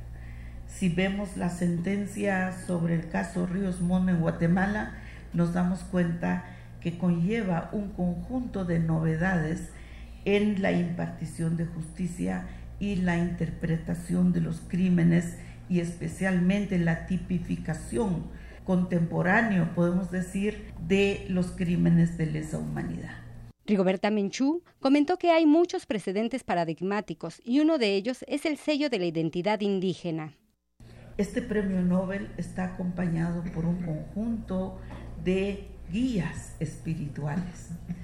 Ellos no son los que están en el escenario, pero ellos son los que invocan al creador, al formador, los que hacen abren el camino, los que se esmeran por estar en un altar cósmico y tratar de limpiar el camino, como nosotros decimos, para que este camino sea puro y que siga su ruta. Hemos visto procesos tan grandes en América Latina como la memoria histórica de los propios pueblos de América Latina en su emancipación por último, la también investigadora extraordinaria de la UNAM agradeció a todas las personas que han hecho posible su caminar. Deyanira, este es mi reporte. Buenas tardes. Bien, pues continuamos, son las 2 de la tarde con 12 minutos. Gracias, Cristina Godínez. Tu opinión es muy importante. Escríbenos al correo electrónico prisma.radiounam@gmail.com. Queremos escuchar tu voz. Nuestro teléfono en cabina es 55 36 43 39. Debate RU. Son las 2 de la tarde con 12 minutos y vamos a entrar a este debate o análisis más bien de lo que viene después de los sismos del 7 y del 19 de septiembre. Vamos a empezar platicando. Bueno, ya aquí me acompaña eh, Jorge Díaz que estará conmigo. La idea es que esté, estén dos reporteros. En esta ocasión nos acompañará solamente tú, Jorge. Bienvenido a este espacio también. Gracias, Deyanira. Buenas tardes. Y vamos a darle la bienvenida a la licenciada Sara Cuevas Villalobos. Ella es presidenta del Consejo del Colegio de Notarios de la Ciudad de México. ¿Qué tal, licenciada Sara? Buenas tardes. Buenas tardes, Deyanira. ¿Cómo le va? Muy bien, muchas gracias. Bueno, pues quisiéramos platicar con usted sobre ese apoyo notarial a quienes perdieron su casa durante el sismo. Ya se ha anunciado el tema de la reconstrucción y los eh, miles de millones de pesos y quedan muchas dudas de cómo se van a hacer llegar a las personas y demás, pero muchos ya han emprendido juicios o han emprendido demandas o hay un apoyo de parte de, de Colegio de Notarios para quienes perdieron su casa. Todo este tema también de las escrituras, los seguros y muchas otras cosas. ¿Qué nos puede usted decir de todo lo que ha pasado estos últimos días respecto a estos temas legales? Sí, con mucho gusto. Eh, hay eh, una actividad fundamental que el Colegio de Notarios siempre ha prestado y que todo el mundo conoce, que es la de los testamentos. Eh, en este caso, en septiembre estamos en el mes del testamento y tradicionalmente, tanto en la Ciudad de México como en el resto de la República, todos los notarios cobramos el 50% de lo que eh, fija el arancel o de lo que los gobiernos estatales han, han autorizado. Eh, ahora, con motivo de los, de los sismos, aparte del apoyo que cada notario pueda dar en lo personal, eh, como persona, como ser humano o como notario en su oficina, gremialmente propusimos dos, eh, dos formas de, de, apoyar a la gente. Una es que para quienes sean damnificados con motivo de estos sismos eh, o que tengan una afectación importante derivado de ello, eh, otorgarle tanto su testamento gratuito como eh, fe de hechos de hechos en sus inmuebles, eh, también en forma gratuita, apoyando esta emergencia. Pero además eh, hay algo que, que a la gente le, le duele mucho y le afecta cuando ocurren estos sismos y es la pérdida de sus documentos. Nosotros lo, lo que hemos querido hacerle llegar a la gente es que, que no se preocupe tanto por ello, que se acerque al su notario de confianza o al colegio de notarios para indicarle cómo hacerle para recuperar o reproducir cuando menos sus escrituras, actas de nacimiento, actas de matrimonio, identificaciones que se hayan perdido con el sismo y que eso no sea un motivo más de preocupación, que eso nos lo dejen a nosotros. Y creo que es una, una, una ayuda que, que puede ser significativa. Por ejemplo, si una persona adquirió su inmueble eh, hace cinco años o un poco más, puede acudir al notario con quien la otorgó y conseguir una reproducción. Entonces no se ha perdido en cuanto a papeles mayor cosa. Si tiene más tiempo, eh, el, el ideal para reproducir el documento es el archivo de notarías pero lamentablemente el archivo en la parte de, resguardo de los libros de los notarios también eh, sufrió por el sismo, se colapsó y va a tardar varios meses en que pueda volver a la actividad normal y reproducir los documentos. Entonces, en este caso, el registro público nos está apoyando con copias de los folios reales de los inmuebles para de, ahí obtener los datos eh, que se requieren para, en su caso, otorgar cualquier escritura en relación con el inmueble. Ahora, licenciada, yo le quiero hacer una pregunta. Hay personas que terminaron con su hipoteca o su crédito Infonavit apenas, voy a poner un ejemplo, apenas la hace un mes ellos concluyeron con el pago de su departamento, casa, lo que hayan adquirido no eh, dieron algún, bueno, ellos dieron algún tiempo para poder hacer el trámite de escrituración aunque hay por ahí acuerdos o en el caso de Infonavit unas escrituras que se tienen en el instituto y que bien se pueden llevar a un notario público para validarlas y ponerlas a nombre de uno. Pero en el caso de estas personas, eh, yo tengo entendido que hay que acudir a un, notario y recibir la la asesoría de los pasos a seguir para conseguir escriturarla. ¿Nos puede hablar de esos pasos? ¿Qué es lo que tienen que, hacer? Sí, normalmente eh, la gente cuando, cuando adquiere un inmueble eh, y cuando es con un crédito, por ejemplo, el, el ejemplo que usted da del Infonavit, ya la, el inmueble ya está a su nombre, ya es propietario. Lo que tiene es, adicionalmente, una hipoteca sobre el inmueble y es lo que está pagando. El crédito que le dieron que garantiza la, la hipoteca que constituyó sobre el inmueble que ya es suyo. Entonces, lo que tiene que hacer en este caso es efectivamente acudir con un notario para otorgar la escritura de cancelación de hipoteca. Eh, ya el Infonavit ha dicho de qué manera puede apoyar a la gente que no tiene los documentos para acreditar que, que pagó o el número de su crédito, etcétera. Con el nombre es suficiente. Y en la notaría, precisamente de esa manera le ayudamos consiguiendo una copia de su folio real, del folio real en el registro público de la propiedad del inmueble para otorgar la escritura de cancelación de hipoteca. Esto no es nada eh, complicado, es muy sencillo y podría decir que si alguien está en ese caso, es muy fácil apoyarlo. A mí me preocupa más aquella gente que, que no eh, que no ha concluido de pagar el inmueble y que ya lo perdió o que eh, tiene un inmueble y que no lo tiene asegurado. Esos problemas sí salen incluso de la de la posibilidad de un de, que el notario a través de la asesoría y con los documentos necesarios eh, pueda apoyar a, a mucha gente que esté en este caso. Si si tiene una casa, eh, la terminó de pagar, se canceló la hipoteca, pero no lo tiene asegurado, son los casos, esos son los casos que, que me preocupan socialmente hablando y que gubernamentalmente y notarialmente tenemos que ponernos de acuerdo en cómo apoyar a, todas estas personas. Muy bien, entonces decir, decir licenciada que hay caminos y que si bien algunos pueden ser un poco lentos por también este daño que hubo a, a toda esta base de datos, pero finalmente hay opciones y hay caminos. Esa es la, digamos, dentro de todo, la noticia que debe quedar eh, permeada.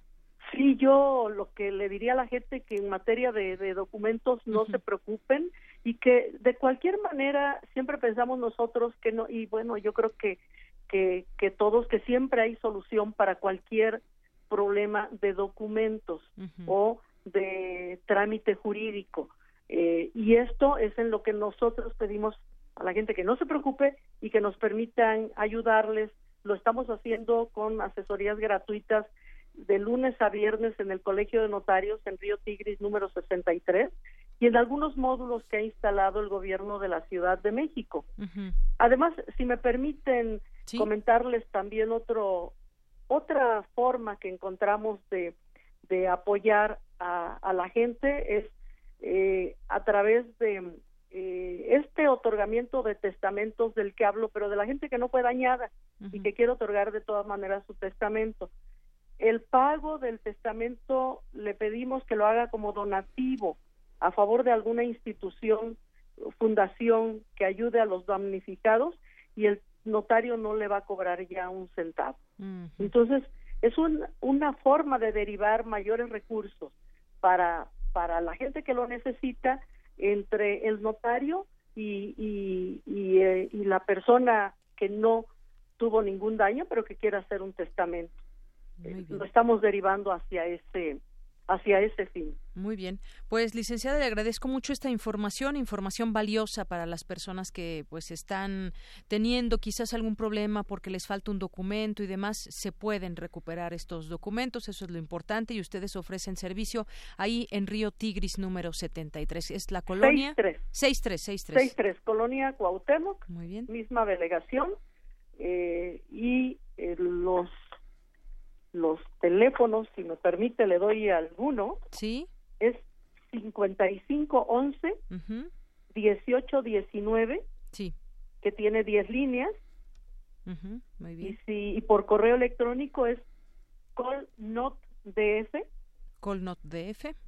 Arroba colegio de notarios punto punto mx org.mx. Muy bien, pues aquí tenemos si alguien también pues desea escribirles, desea acudir o llamarles, ahí están las vías de comunicación con ustedes. Pues licenciada Sara, muchas gracias.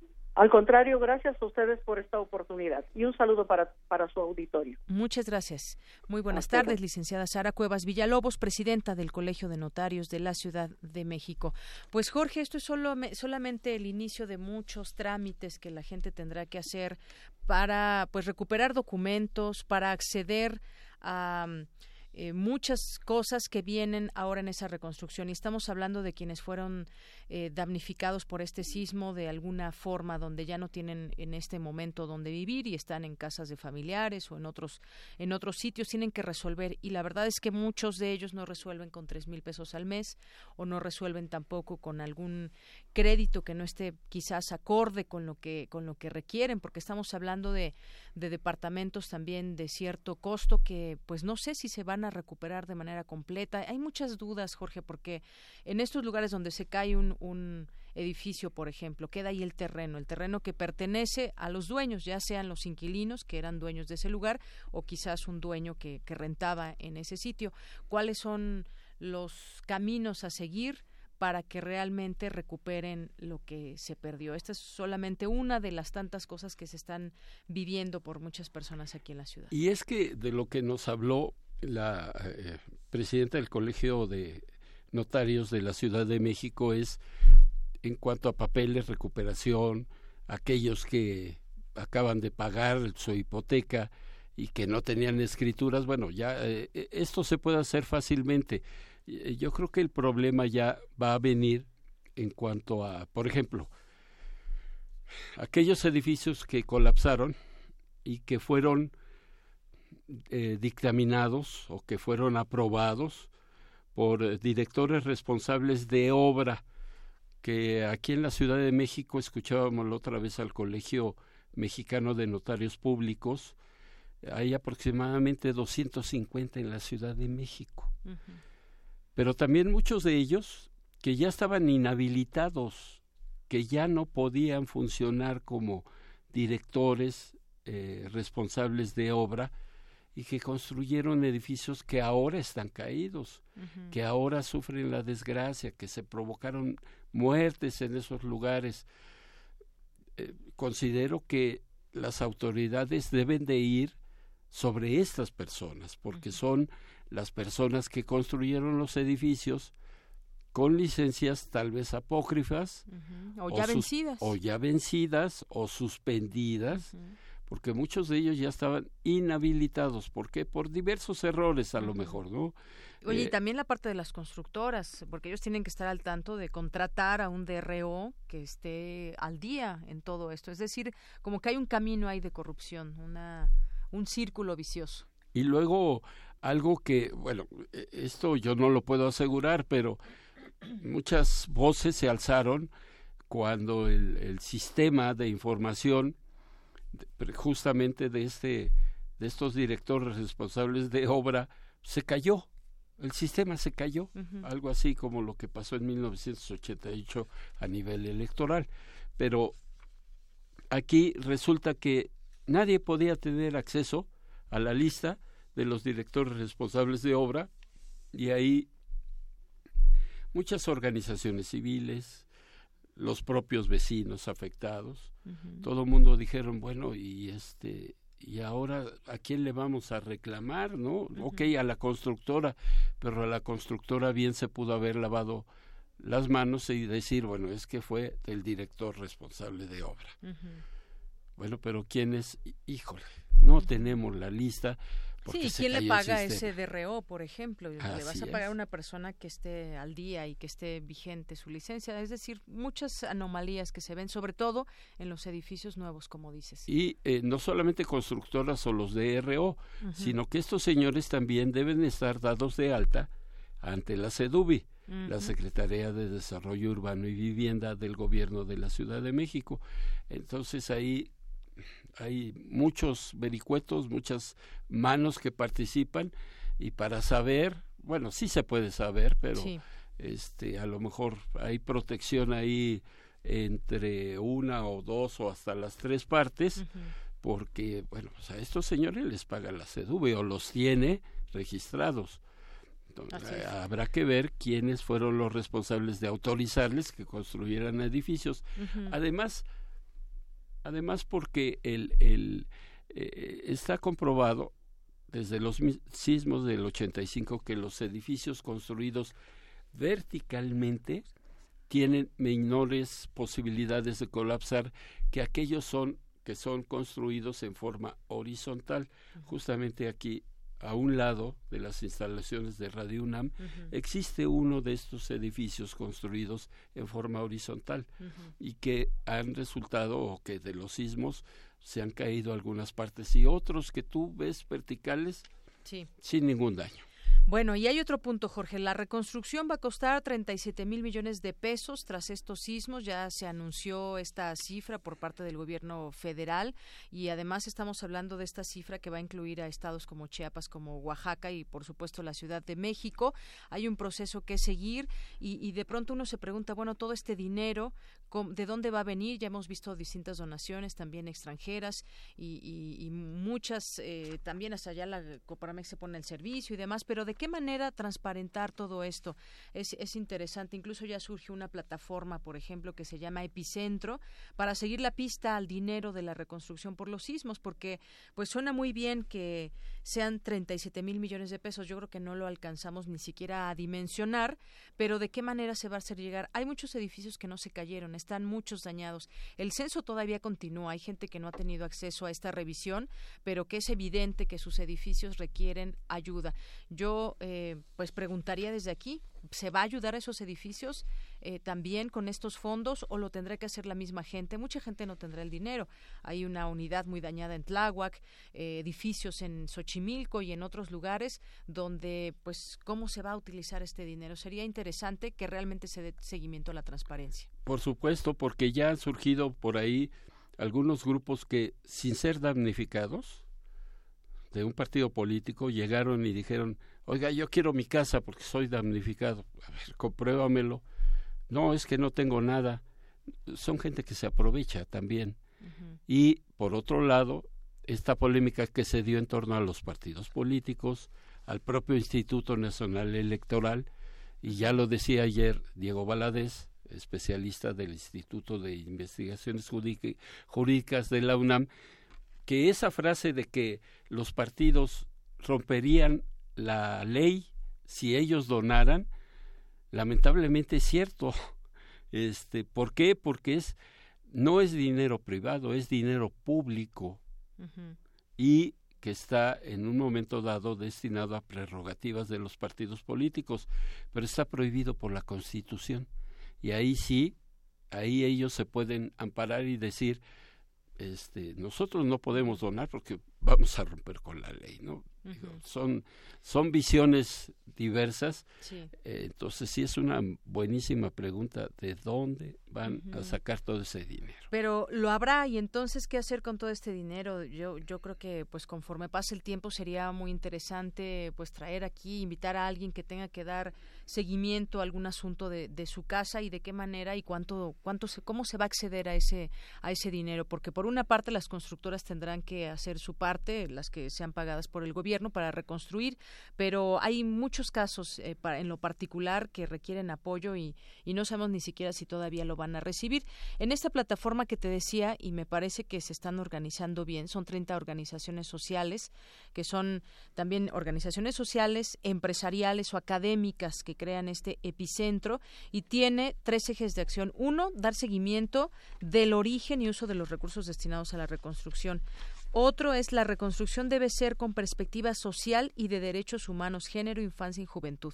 Y tres, responsabilidades y reparación del daño. Y entre estas organizaciones, eh, Jorge Auditorio, está Transparencia Mexicana, Oxfam México, está Fundar, Centro de Análisis e, Investigación, está... Eh, Causa en Común, México Evalúa, el IMCO, está también eh, Impunidad Cero, Observatorio de la Industria de la Construcción, está la Coparmex, está también la Barra Mexicana, Colegio de Abogados, entre otros. Así que, pues ellos se encargarán de dar seguimiento a esta transparencia para edificar y reconstruir a la, ciudad y otros estados de la República. Y que haya, yo pienso que haya una sola entidad que que se haga cargo justamente de la vigilancia. Son, ¿qué? 20 organizaciones. Sí. Bueno, pero todas 30, van, 30, todas van a querer participar, ¿no? Pero que haya un, en términos policíacos, un mando único, ¿no? O sea, que haya una entidad definida por esas 30 organizaciones que realmente le dé seguimiento, porque habrá que ver qué tipo de departamento era el que se cayó, qué tipo de casa, porque hay que decirlo, no cuesta lo mismo un departamento aquí en la colonia del Valle a una casa humilde o departamento en la delegación Iztapalapa. Entonces, este, eh, a lo mejor a la gente de Iztapalapa le van a dar 100 pesos cuando su vivienda cuesta 300 y a alguien de aquí de la del Valle le van a dar mil doscientos pesos cuando su vivienda cuesta mil pesos, ¿no? Entonces, este, ahí es donde entra todo este tipo de, de quién, cómo de qué manera va a vigilar ese dinero. Así es. Bueno, pues estaremos viendo si te parece eh, cómo se va conformando esta organización con eh, pues el tema del dinero, la reconstrucción de nuestro país y casos específicos. Yo yo insisto en esto, no no podemos unificar cada necesidad, cada familia tiene sus necesidades y cada pues cada colonia tuvo sus afectaciones y cada edificio a reconstruir o a apuntalar o como, como los términos que sean, pues tendrá sus propias características y para todos ellos se requiere dinero. Pues bueno, Jorge, muchas gracias, muchas gracias por compartir esta, esta mesa de análisis sobre lo que viene después de los sismos. Queremos escuchar tu voz. Nuestro teléfono en cabina es 55 36 43 39. Porque tu opinión es importante, síguenos en nuestras redes sociales, en Facebook como Prisma RU y en Twitter como arroba PrismaRU. Relatamos al mundo. Relatamos al mundo.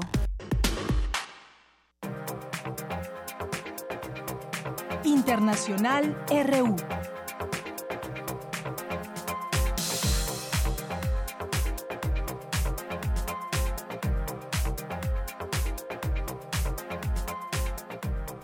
Bien, entramos a la información internacional. Son las 2 con 36 minutos. Antes que otra cosa, nos vamos a las breves internacionales con mi compañero Néstor Leandro.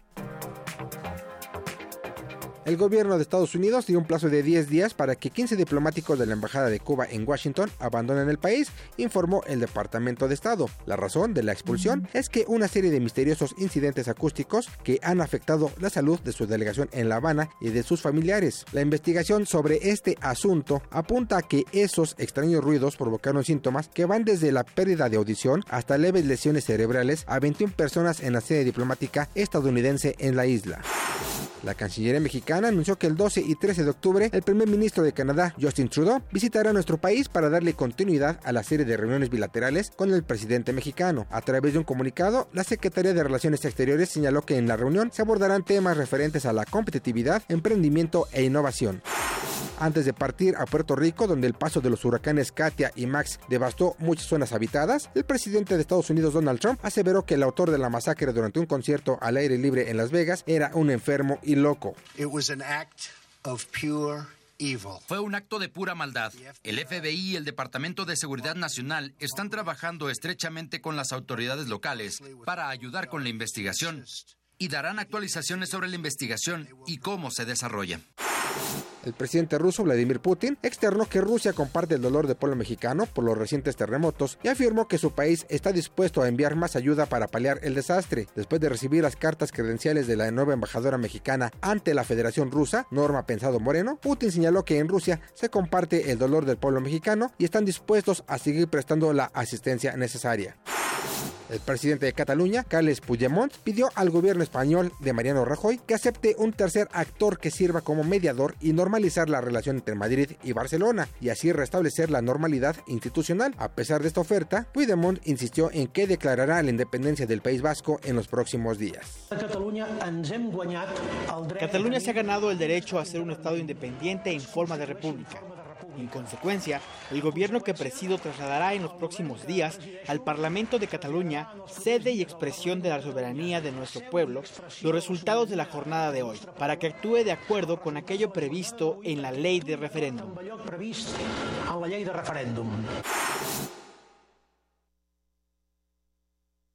Bien, pues continuamos y eh, pues vamos a escuchar lo que dijo hace unos momentos el rey de España, Felipe VI, en torno a lo que está sucediendo. Arrancábamos también con esta información de que allá en esta región de Cataluña, pues la gente se ha rebelado, hay pues eh, carreteras tomadas y se ha llamado pues a una situación por parte de esta región donde pues estarían a favor de este referéndum y a favor de que se cumpliera lo que ahí se señala o lo que dicen ellos que fueron los resultados, pero ha sido muy cauto el rey a la hora de hablar y ha señalado pues que se debe estar dentro del parámetro de la ley, dentro de la Constitución y vamos a escuchar parte de sus palabras.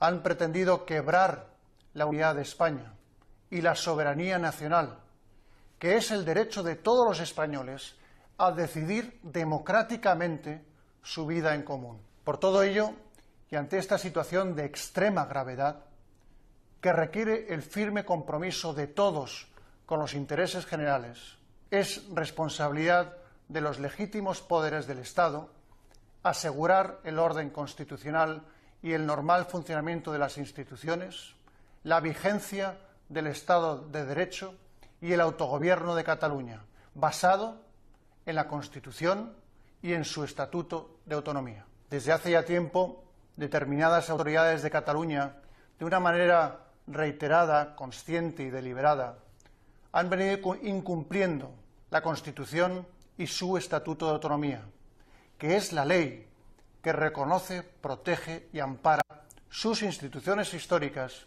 y su autogobierno. Bien, pues hace un llamado básicamente a la unidad, a respetar el estatuto de autonomía de esta región de Cataluña. Esas fueron las palabras del rey allá en España. Y bueno, vamos a seguir con este tema. Mi compañero Abraham Menchaca estuvo hoy en, la UNAM porque se discutió este tema. Consideran investigadores de la Facultad de Ciencias Políticas y Sociales de la UNAM que el gobierno de España no ha mostrado a la comunidad internacional la ruta para solucionar el conflicto conflicto de Cataluña. Adelante, Abraham, buenas tardes. ¿Qué tal, Yanila? Buenas tardes. La situación que prevalece en España luego del referéndum de Cataluña es de inestabilidad política y social. Así lo señalaron académicos de la Facultad de Ciencias Políticas y Sociales de la UNAM. Eliana Circa Petilla dijo que los vacíos políticos, como es el gobierno de Mariano Rajoy, son peligrosos. Esta situación que se prevé que van a hacer su declaración de independencia, algo de manera unilateral y algo también inaudito, este, pues va a abrir un gran boquete a un mayor político eh, en virtud de los pocos consensos y la poca capacidad del gobierno de Rajoy para enfrentar esta situación. Y también al mismo tiempo eh, se abre la gran pregunta de qué va a hacer el gobierno de España.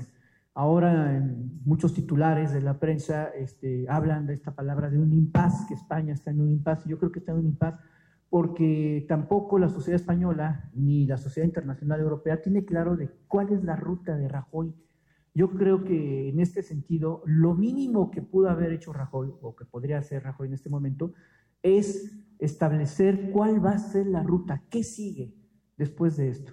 Porque uno es arreglar la situación de Cataluña per se como asunto, pero aún así, quién sabe cómo se puede arreglar y después de que lo pueda arreglar, qué sigue para España como país y con el resto de las autonomías.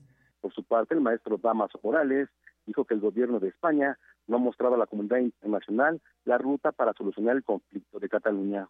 Los independentistas catalanes que van a realizar la declaratoria de independencia unilateral. Yo siento que hay una competencia de provocaciones. Uno provoca, el otro provoca de manera más radical y la otra parte tiene que responder con, todavía con mayor fuerza. No hay diálogo, no hay negociación, no hay la voluntad de llegar a un acuerdo que satisfaga ambas partes, porque la única manera de ganar es logrando que ambas partes se sientan satisfechas con el acuerdo. Los académicos coincidieron en señalar que definitivamente la comunidad europea no reconocerá la independencia de Cataluña. Y el reporte que tengo. Buenas tardes. Gracias, Abraham. Muy buenas tardes. Porque tu opinión es importante, síguenos en nuestras redes sociales, en Facebook como Prisma RU y en Twitter como arroba PrismaRU. Relatamos al mundo. Relatamos al mundo. Colaboradores RU. Arte. Arte.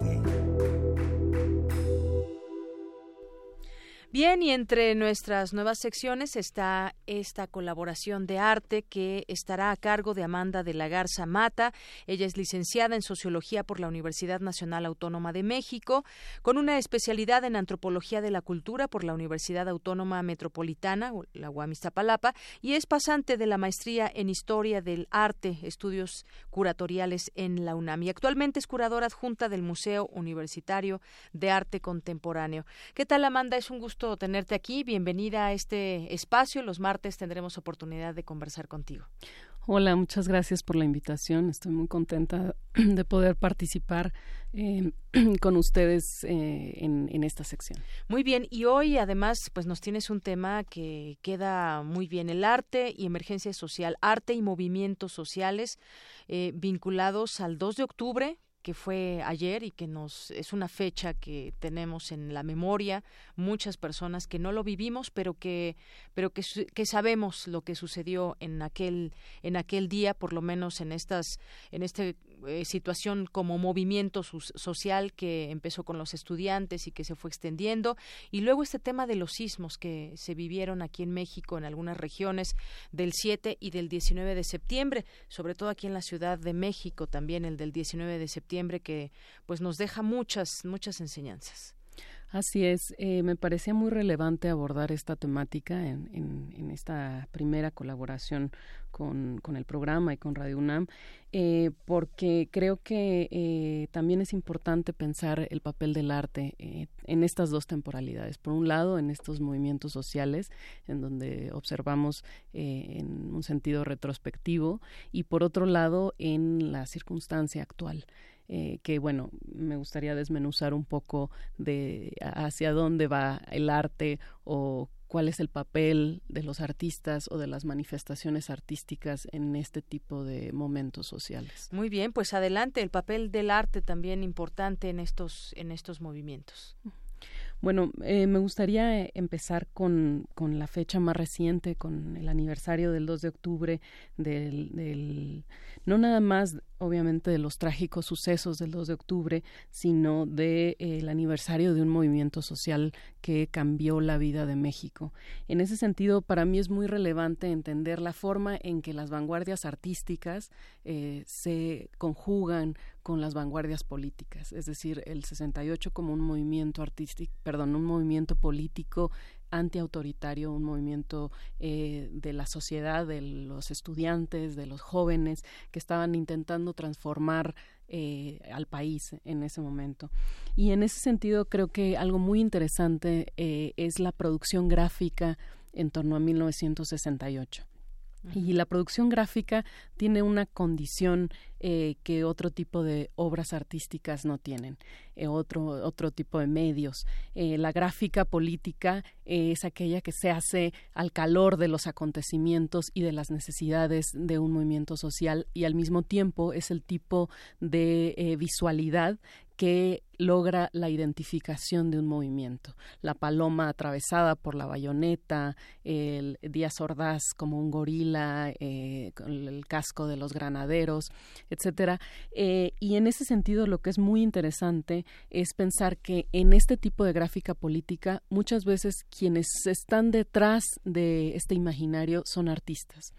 Eh, y sin embargo, eh, la intención de esta gráfica no es generar propiamente una obra de arte, sino generar este imaginario que permita ser eh, reproducido de una manera ágil y fácil y que sirva a los propósitos del movimiento y no los de la autoría de un artista. Y en ese sentido es como se fusiona, digamos, este trabajo visual eh, con eh, el arte o la producción artística con los movimientos sociales.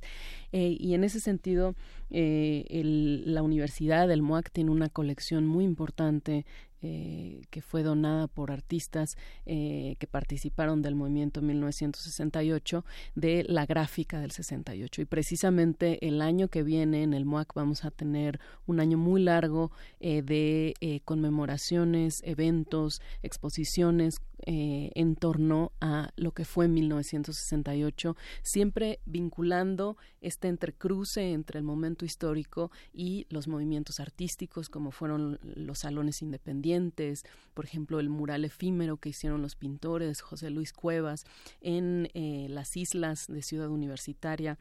Y en ese sentido, la universidad siempre ha sido, digamos, un centro de pensamiento crítico, también en donde muchos de los artistas o en esa época eh, los, los, espacios de arte de la UNAM también estaban de alguna manera albergando estas expresiones artísticas.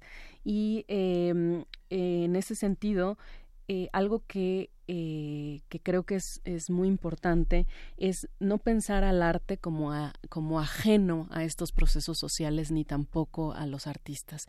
Eh, las rupturas que propició este movimiento social también se vieron reflejadas en las propuestas artísticas, no en un sentido nada más de, de elementos de carácter político, eh, sino también de rupturas en torno a lo que concebían los artistas como arte en esa época. Pues muy interesante todo esto que nos dices, porque además eh, a raíz de 1968, en años posteriores, incluso podemos encontrar libros donde de manera gráfica se explica, por ejemplo, el movimiento, los carteles de aquella época, eh, eh, toda esta gráfica política que, como bien dices, reflejaba lo que en ese momento se estaba viviendo. Era parte de, pues, de la pluma de los artistas, de, de los artistas gráficos. También hace unos momentos escuchábamos un poema de, de Margarita Castillo que estuvo inspirado justamente en un cartel y, y todo esta es la huella que también se deja en lo artístico, que es parte de los movimientos sociales, así quiero eh, entenderlo también.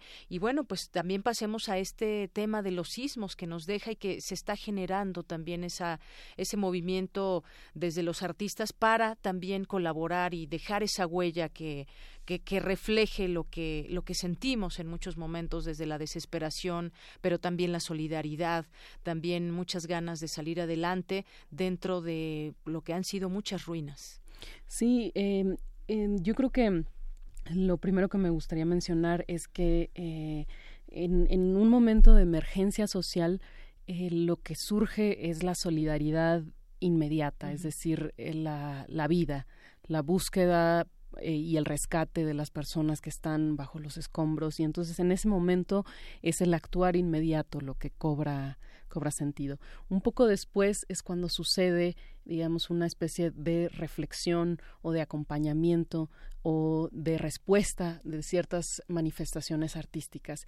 Y esto lo podemos ver o lo podemos observar en lo que sucedió en el, en el sismo de 1985, en donde, digamos, también hubo este primer momento que convocó a, un, a sectores muy amplios de la sociedad a lanzarse a las calles, a ayudar en lo más inmediato, salvar la vida, eh, y, pero que después, digamos, eh, eh, los sismos del 85 han sido una temática muy importante para los artistas contemporáneos en México, así como el 68, en un sentido retrospectivo. ¿no?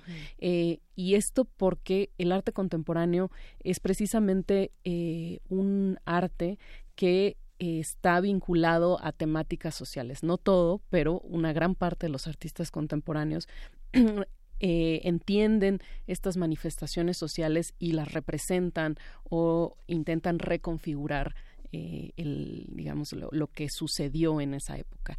Y en 1985, en la medida en que ocurrió esta gran tragedia para la Ciudad de México, pero también fue el inicio de lo que se conoce como la sociedad civil, eh, de un movimiento social de damnificados, pero también mucho más amplio, vinculado también después o en, en esa misma época a la, al movimiento estudiantil eh, eh, del, del, CEU, a la huelga estudiantil de esa época. Entonces, me parece que en este momento también muchas de las protestas y manifestaciones que ocurren en estos momentos de emergencia social, por ejemplo, están vinculados a acciones de tipo performático, es decir, en donde una manera de, eh, de que los artistas responden a esto es generando estas acciones de carácter colectivo. Nuevamente, en donde lo que no, lo que menos importa en ese momento es la noción de autoría, es decir, eh, quién firma la obra o de quién es el performance, sino cómo se disuelve esto para generar un momento de colectividad. Por ejemplo, eh, quisiera traer a cuenta algo que, que no es de este momento, pero que de alguna manera nos puede mm, eh, dar una idea de a qué me refiero. En, en, Argentina, en el movimiento de los desaparecidos, eh, en, el periodo de la dictadura, eh, lo, que, lo que sucedía era estas siluetas de los muertos en, sobre el pavimento, las siluetas que aquí también se ha utilizado, ¿no?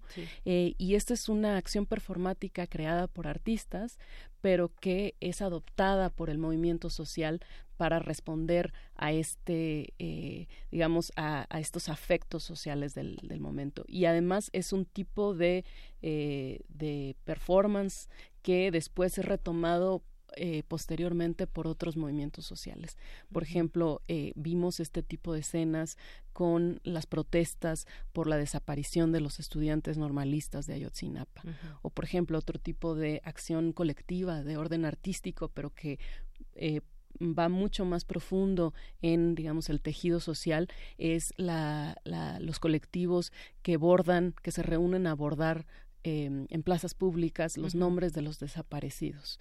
Eh, precisamente como un acto de reparación colectiva hacia, digamos, estas personas que han desaparecido y hacia la violencia eh, o como para reconstruirnos eh, y eh, protegernos de esa violencia que nos está circundando. Así es, el arte desde distintas trincheras y también pues las nuevas generaciones que, por ejemplo, no viven estas, em, no han vivido algunos de estos acontecimientos, esa huella del arte deja una idea bastante clara a las generaciones que después van conociendo sobre ese acontecimiento.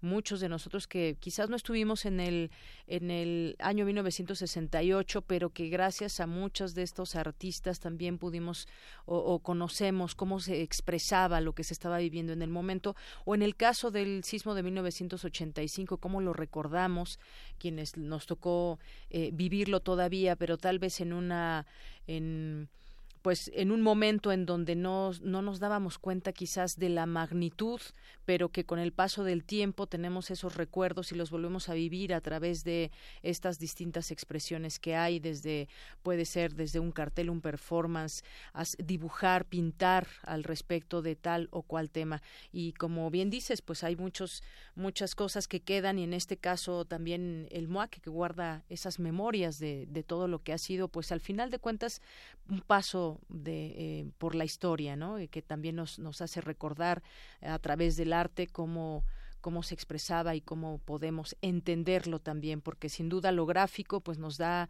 nos da una idea también o, nos hace sentir, ¿no? Que esa es también una parte importante del arte, nos hace sentir lo que quizás estaban viviendo los estudiantes de aquella época, lo que estaban viviendo los rescatistas en 85 o ahora en 2017 que se ha quedado también pues guardado para la expresión y se sigue haciendo historia con el arte a final de cuentas, Amanda.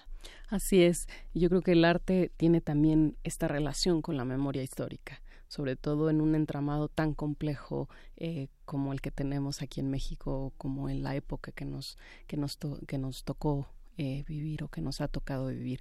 Y en ese sentido creo que eh, el museo, el MUAC, tiene este cometido de revisar esa memoria histórica y la manera en cómo los artistas han trabajado sobre, sobre ella.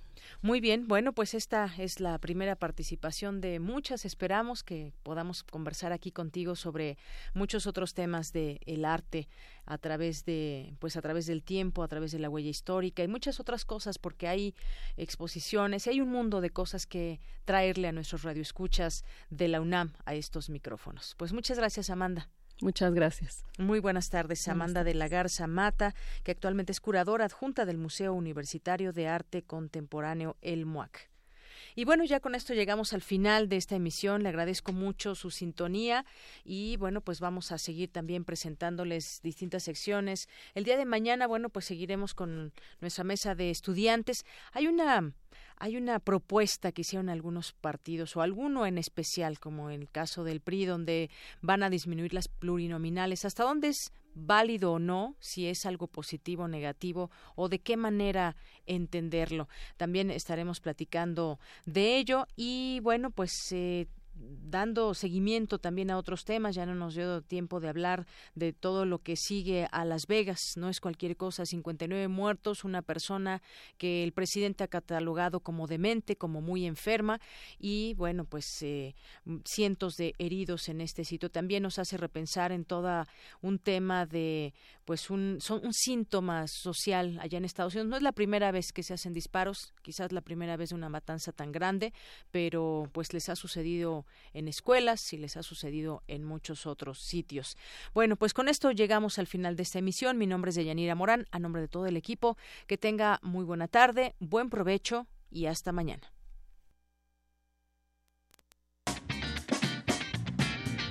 Mañana en la UNAM, ¿qué hacer y a dónde ir? El Instituto de Investigaciones Jurídicas te invita al tercer coloquio de estudios migratorios, Migraciones en la era del neoconservadurismo, retos en contextos de xenofobia, discriminación y violencia, que será guiado por la doctora Luciana Gandini a las 8 horas en el aula Centenario. De igual forma, no dejes pasar la conferencia magistral Retos y perspectivas de la aplicación del principio precautorio, la praxis chilena. Se contará con la presencia de las doctoras María del Carmen Aurora y Marisol Ángeles Hernández, a las 13 horas, en el aula de seminarios Dr. Guillermo Floris. Por último, no te pierdas el séptimo encuentro de docencia, difusión e investigación en enseñanza de la historia, a las 10 horas en el Instituto de Investigaciones Filológicas.